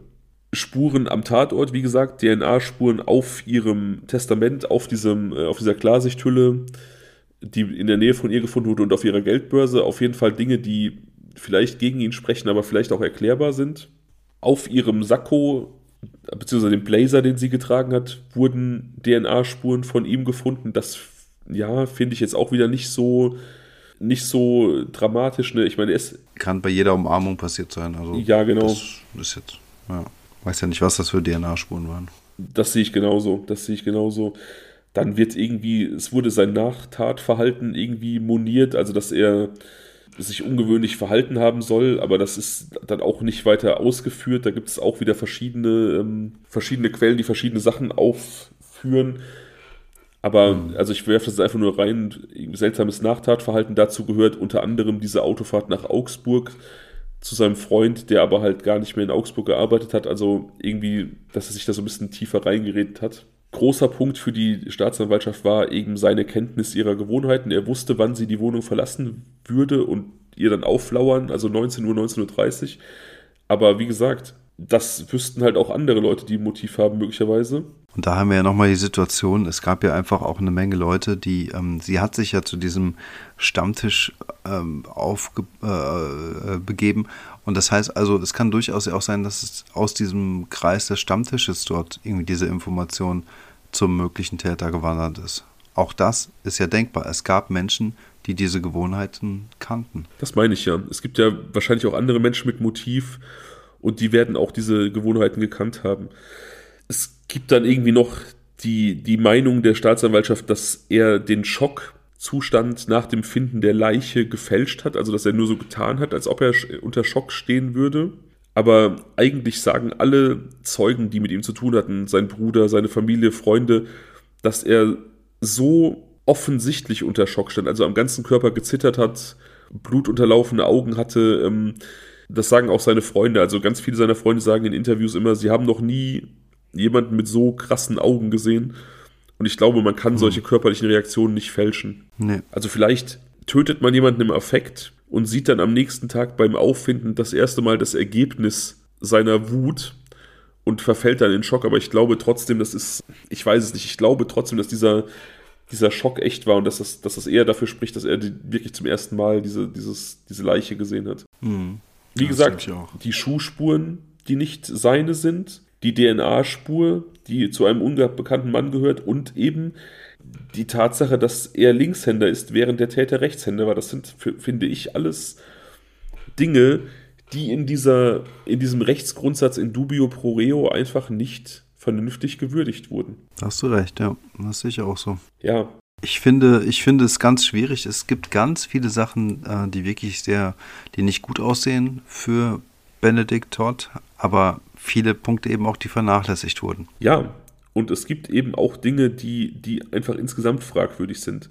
Beispielsweise mhm. auch der Todeszeitpunkt. Also sein Alibi, dass er kein Alibi hat, beruht ja auch darauf, dass der Todeszeitpunkt relativ klar auf 19 Uhr oder zwischen 19 Uhr und Viertel nach sieben festgelegt wurde. Ja. Ursprünglich hat der Gutachter aber 17 bis 23 Uhr als mögliche Range angegeben. Das ist ja schon auch ein viel weiterer Zeitpunkt, ne? Und da ist dann auch viel mehr Raum für, für andere Optionen. Aber dadurch, dass man sich dann auf 19 bis 19.15 Uhr festgelegt hat, wird das ja sehr, sehr viel enger und da wirkt dann auch sein fehlendes mhm. Alibi eben sehr viel belastender. Und die Frage ist ja, halt auf auch. Jeden Fall. Und die Frage war halt auch, warum war man sich auf einmal so sicher, dass der Tatzeitpunkt in diesem Raum liegt? Denn eigentlich ist das sehr, sehr schwer, einen Todeszeitpunkt genau zu ermitteln und man kann den gar nicht so super genau festlegen. Mhm. Darüber hinaus gibt es dann halt eben noch andere Dinge, ne? Also es gibt halt auch andere Spuren, denen gar nicht nachgegangen wurde. Es gab ähm, irgendwelche angeblichen Affären, die ähm, sie angeblich gehabt haben soll. In, in irgendein Schwede und ein Schweizer Arzt, das wurde immer wieder so kolportiert. Da wurde einfach nie nachgeforscht. Und ist ja schön und gut, dass man da jemanden hat, der, der viel Verdacht auf sich zieht aber warum ermittelt man nicht in alle Richtungen? Und gerade ein abgelegter Liebhaber hätte doch auch ein riesiges Motiv. Ja, zumal sie ja sonst niemanden bei sich da reingelassen hat, ne? Genau. Also, ähm, das war ja doch relativ äh, abgeschottet. Gut, klar, eine Freundin war da, gute Freundinnen und vielleicht auch Freunde waren gelegentlich schon mal zu Besuch.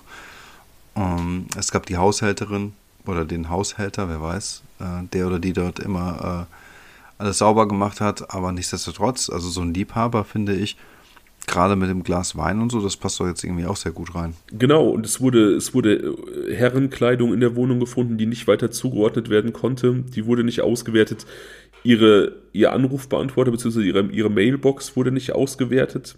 Die hat sich dann 14 Tage nach der Tat selbst gelöscht und konnte nicht mehr ausgewertet oh, werden. Das ist natürlich doof. Das ist richtig doof. Genau, und es gibt halt auch weitere Spuren dafür, dass sie einen Gast hatte. Also wie gesagt, diese männliche DNA. Und es gab Zigarettenkippen in der Wohnung, die gefunden wurden. Und es gibt halt die Aussage, dass sie immer nur bei Besuch so gepafft hat. Sie war so eine, so eine Gesellschaftsraucherin. Das heißt, man kann davon ausgehen, mhm. dass dieser Mann, der bei ihr zu Besuch war, Raucher war und sie deswegen einfach mitgepafft hat. Aber man hat das einfach alles nie weiter nachgeforscht, ne? Hm, verstehe es ist, ähm, es ist eigentlich alles sehr, sehr unbefriedigend.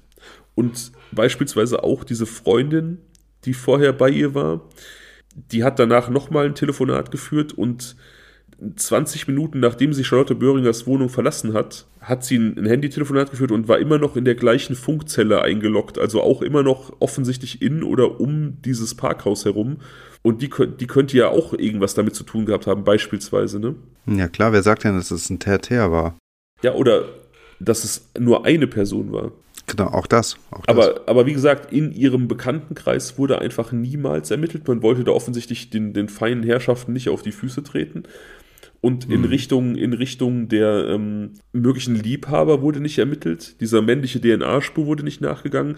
Und das ist im Prinzip auch das, was die Familie und auch der Unterstützerkreis von Benze Todd immer so moniert. Man moniert nicht unbedingt, dass man gegen ihn ermittelt hat, sondern dass man das Gefühl hatte, dass im Prinzip ab dem zweiten Tag der Ermittlungen eigentlich klar war, dass nur noch in eine Richtung ermittelt wird. Das hört sich auch auf jeden Fall genauso an. Ja, und das ist halt die Story, ne? Da sind wir jetzt. Also er ist natürlich mittlerweile wieder frei, er hat das Gefängnis mittlerweile verlassen dürfen. Wieso genau? Also was, was war jetzt der Grund? Hat seine Haftstrafe ver verbüßt, ne? Also ähm, positive Sozialprognose und es gibt halt einfach keinen Grund für eine, für eine ähm, wirklich lebenslange Verwahrung. Okay, man war also, man hat den Fall nicht nochmal irgendwie aufgenommen oder war von seiner Unschuld dann doch ähm, überzeugt, sondern er hat einfach ganz normal abgesessen, ist dann freigekommen und ist jetzt ein freier Mann. Genau, der ist jetzt seit April 2023 ist der wieder ein freier Mann, also hat 17 Jahre im Gefängnis gesessen tatsächlich. Hm.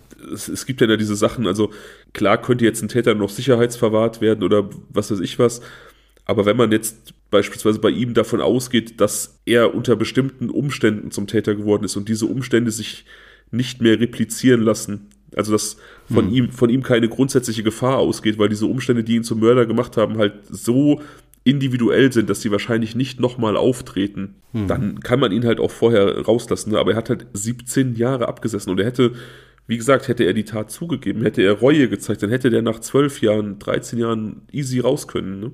Und das ist schon ein großer Unterschied, ne? Also, das muss man schon so sagen. Also. Das ist, finde ich, auch ein ganz, ganz großes Fund, was für mich eher für seine Unschuld spricht. Gut, nochmal, wir sprechen hier von jemandem, der es gewöhnt ist, zu lügen. In fundamentalen Dingen, sein Umfeld zu belügen und ein Bild zu vermitteln, mhm. das nicht stimmt. Ja. Ja.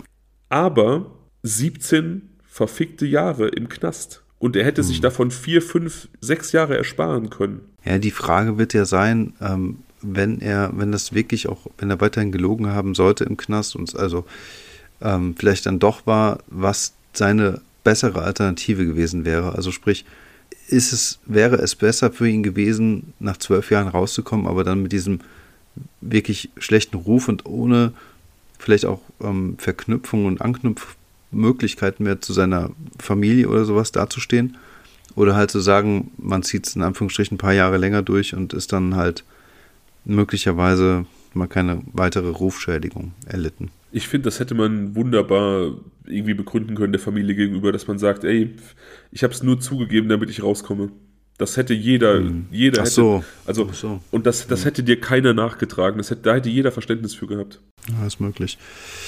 Hui, ja, was glaubst du? Ich bin nicht sicher. Es gibt viele Dinge, die dafür sprechen, dass er es war.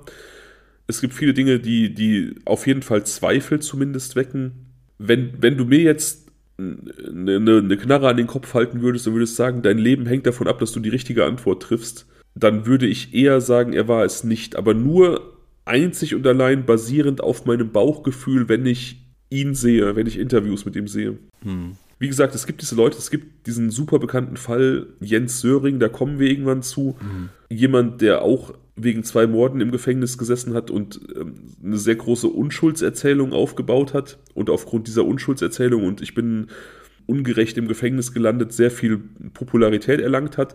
Und ich sehe. Ja, der war ja auch bei Stern TV und so, ne? Der saß, glaube ich, in, den USA, ne? Der war überall. Und ich sehe Interviews mit dem und ich denke mir, du bist es gewesen. Du bist es halt einfach gewesen. So.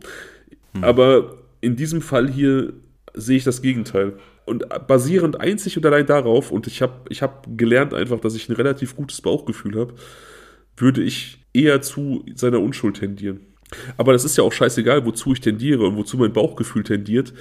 Fakt ist einfach, dass es einige Ermittlungsansätze gibt, die einfach nicht beachtet wurden. Hm. Ja, das ist richtig. Tja, also klar, darüber könnten wir uns jetzt noch länger aufregen. Ich glaube, unterm Strich bleibt es dabei, dass wir auch nur so unsere Bauchgefühle hier loswerden können. Und also ich glaube auch, dass äh, nicht alle Möglichkeiten ergriffen wurden oder anders es dort eine gewisse Fokussierung gab, die doch recht einseitig gewesen ist. Ob er es nun schlussendlich war oder nicht, das werden wir nicht herausfinden. Mein Bauchgefühl ist eigentlich deckungsgleich mit deinem. Ich erinnere mich daran, als ich diesen Podcast gehört habe, da saß er noch und ich erinnere mich auch daran, wie wir hier so diesen Fall heute besprechen, als äh, ne, letztes Jahr dann diese, diese Pressemeldung oder was, äh, diese Info durch die Medien ging, dass er auch frei ist. Und ähm, da habe ich mich irgendwie auch gefreut, weil ich mir gedacht habe, okay, doch noch Gerechtigkeit, ne? Das war so mein Gefühl. Ich weiß ja. es nicht. Ich weiß es unterm Strich nicht. Ich glaube, vielleicht ist er einfach auch ein gutes Bauernopfer gewesen zu diesem Zeitpunkt. Ähm, oder es war einfach aufgrund dieser Ungereimtheiten, auch mit diesen Geldeinzahlungen und diesem Fehlen in den, im Parkhausbetrieb, also das Geld, was dort dann gefehlt und entwendet wurde.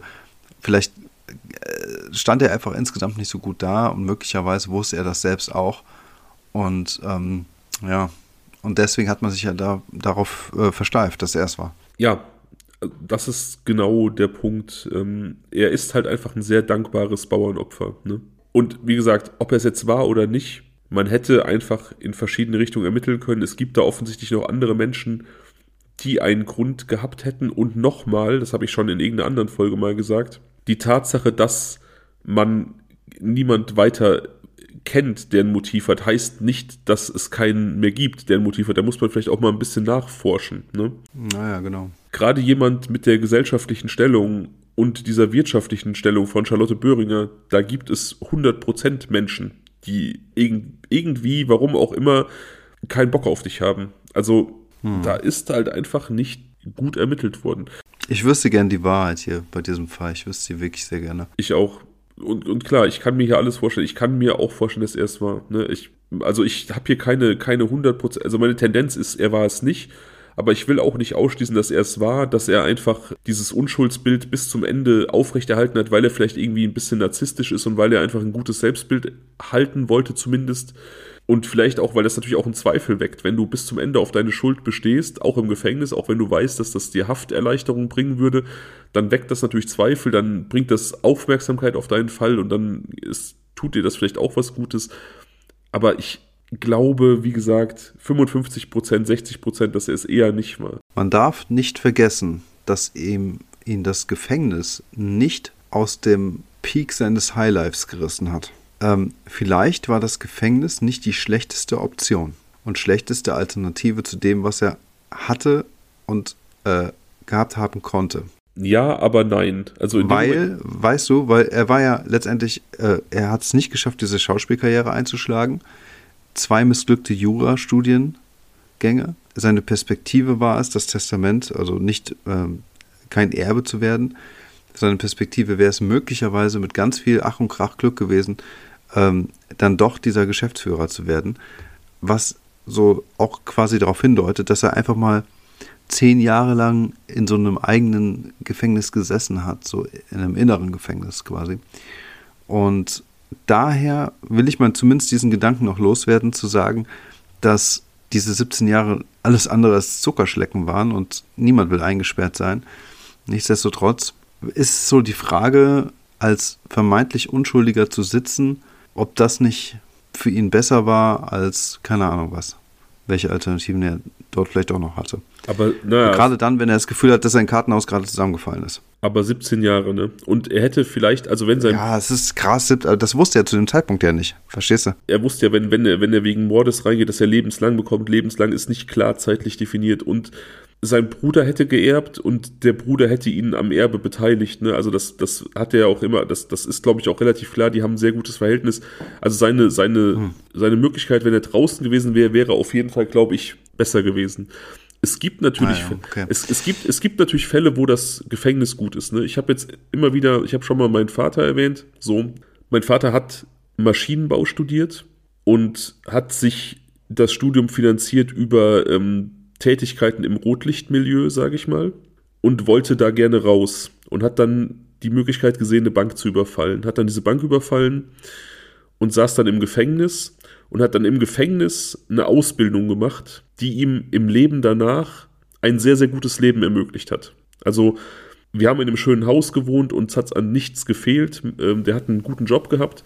Und diese Perspektive hat ihm das Gefängnis gebracht. Aber der saß halt auch einfach nur sechs Jahre.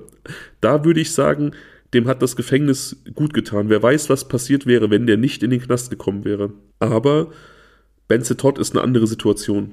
Hm.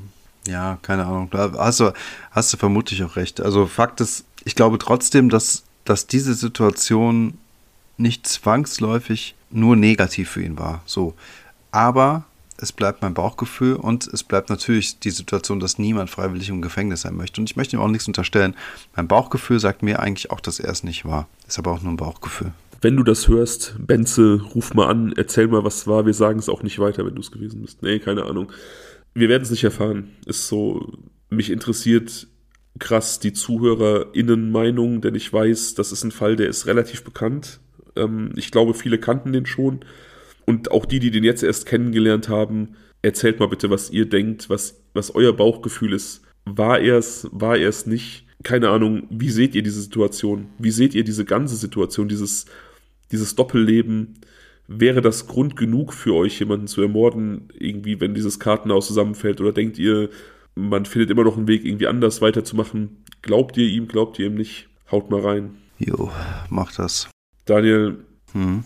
Ich muss gestehen, ich bin zu platt für was wäre, wenn. Ich wollte es gerade sagen, mit Blick auf die Uhr. wir haben echt äh, eine hart lange Folge gemacht. Von daher wäre ich auch dafür, dass wir das Was wäre, wenn vertagen. Nicht auf die Radiofolge, da haben wir keine Zeit dafür, aber vielleicht danach. Geil. Das nächste Mal, wenn wir uns hören, nehmen wir wirklich, wirklich fürs Radio. Ich muss mich immer noch, äh, ich muss mich immer noch kneifen, um das zu glauben.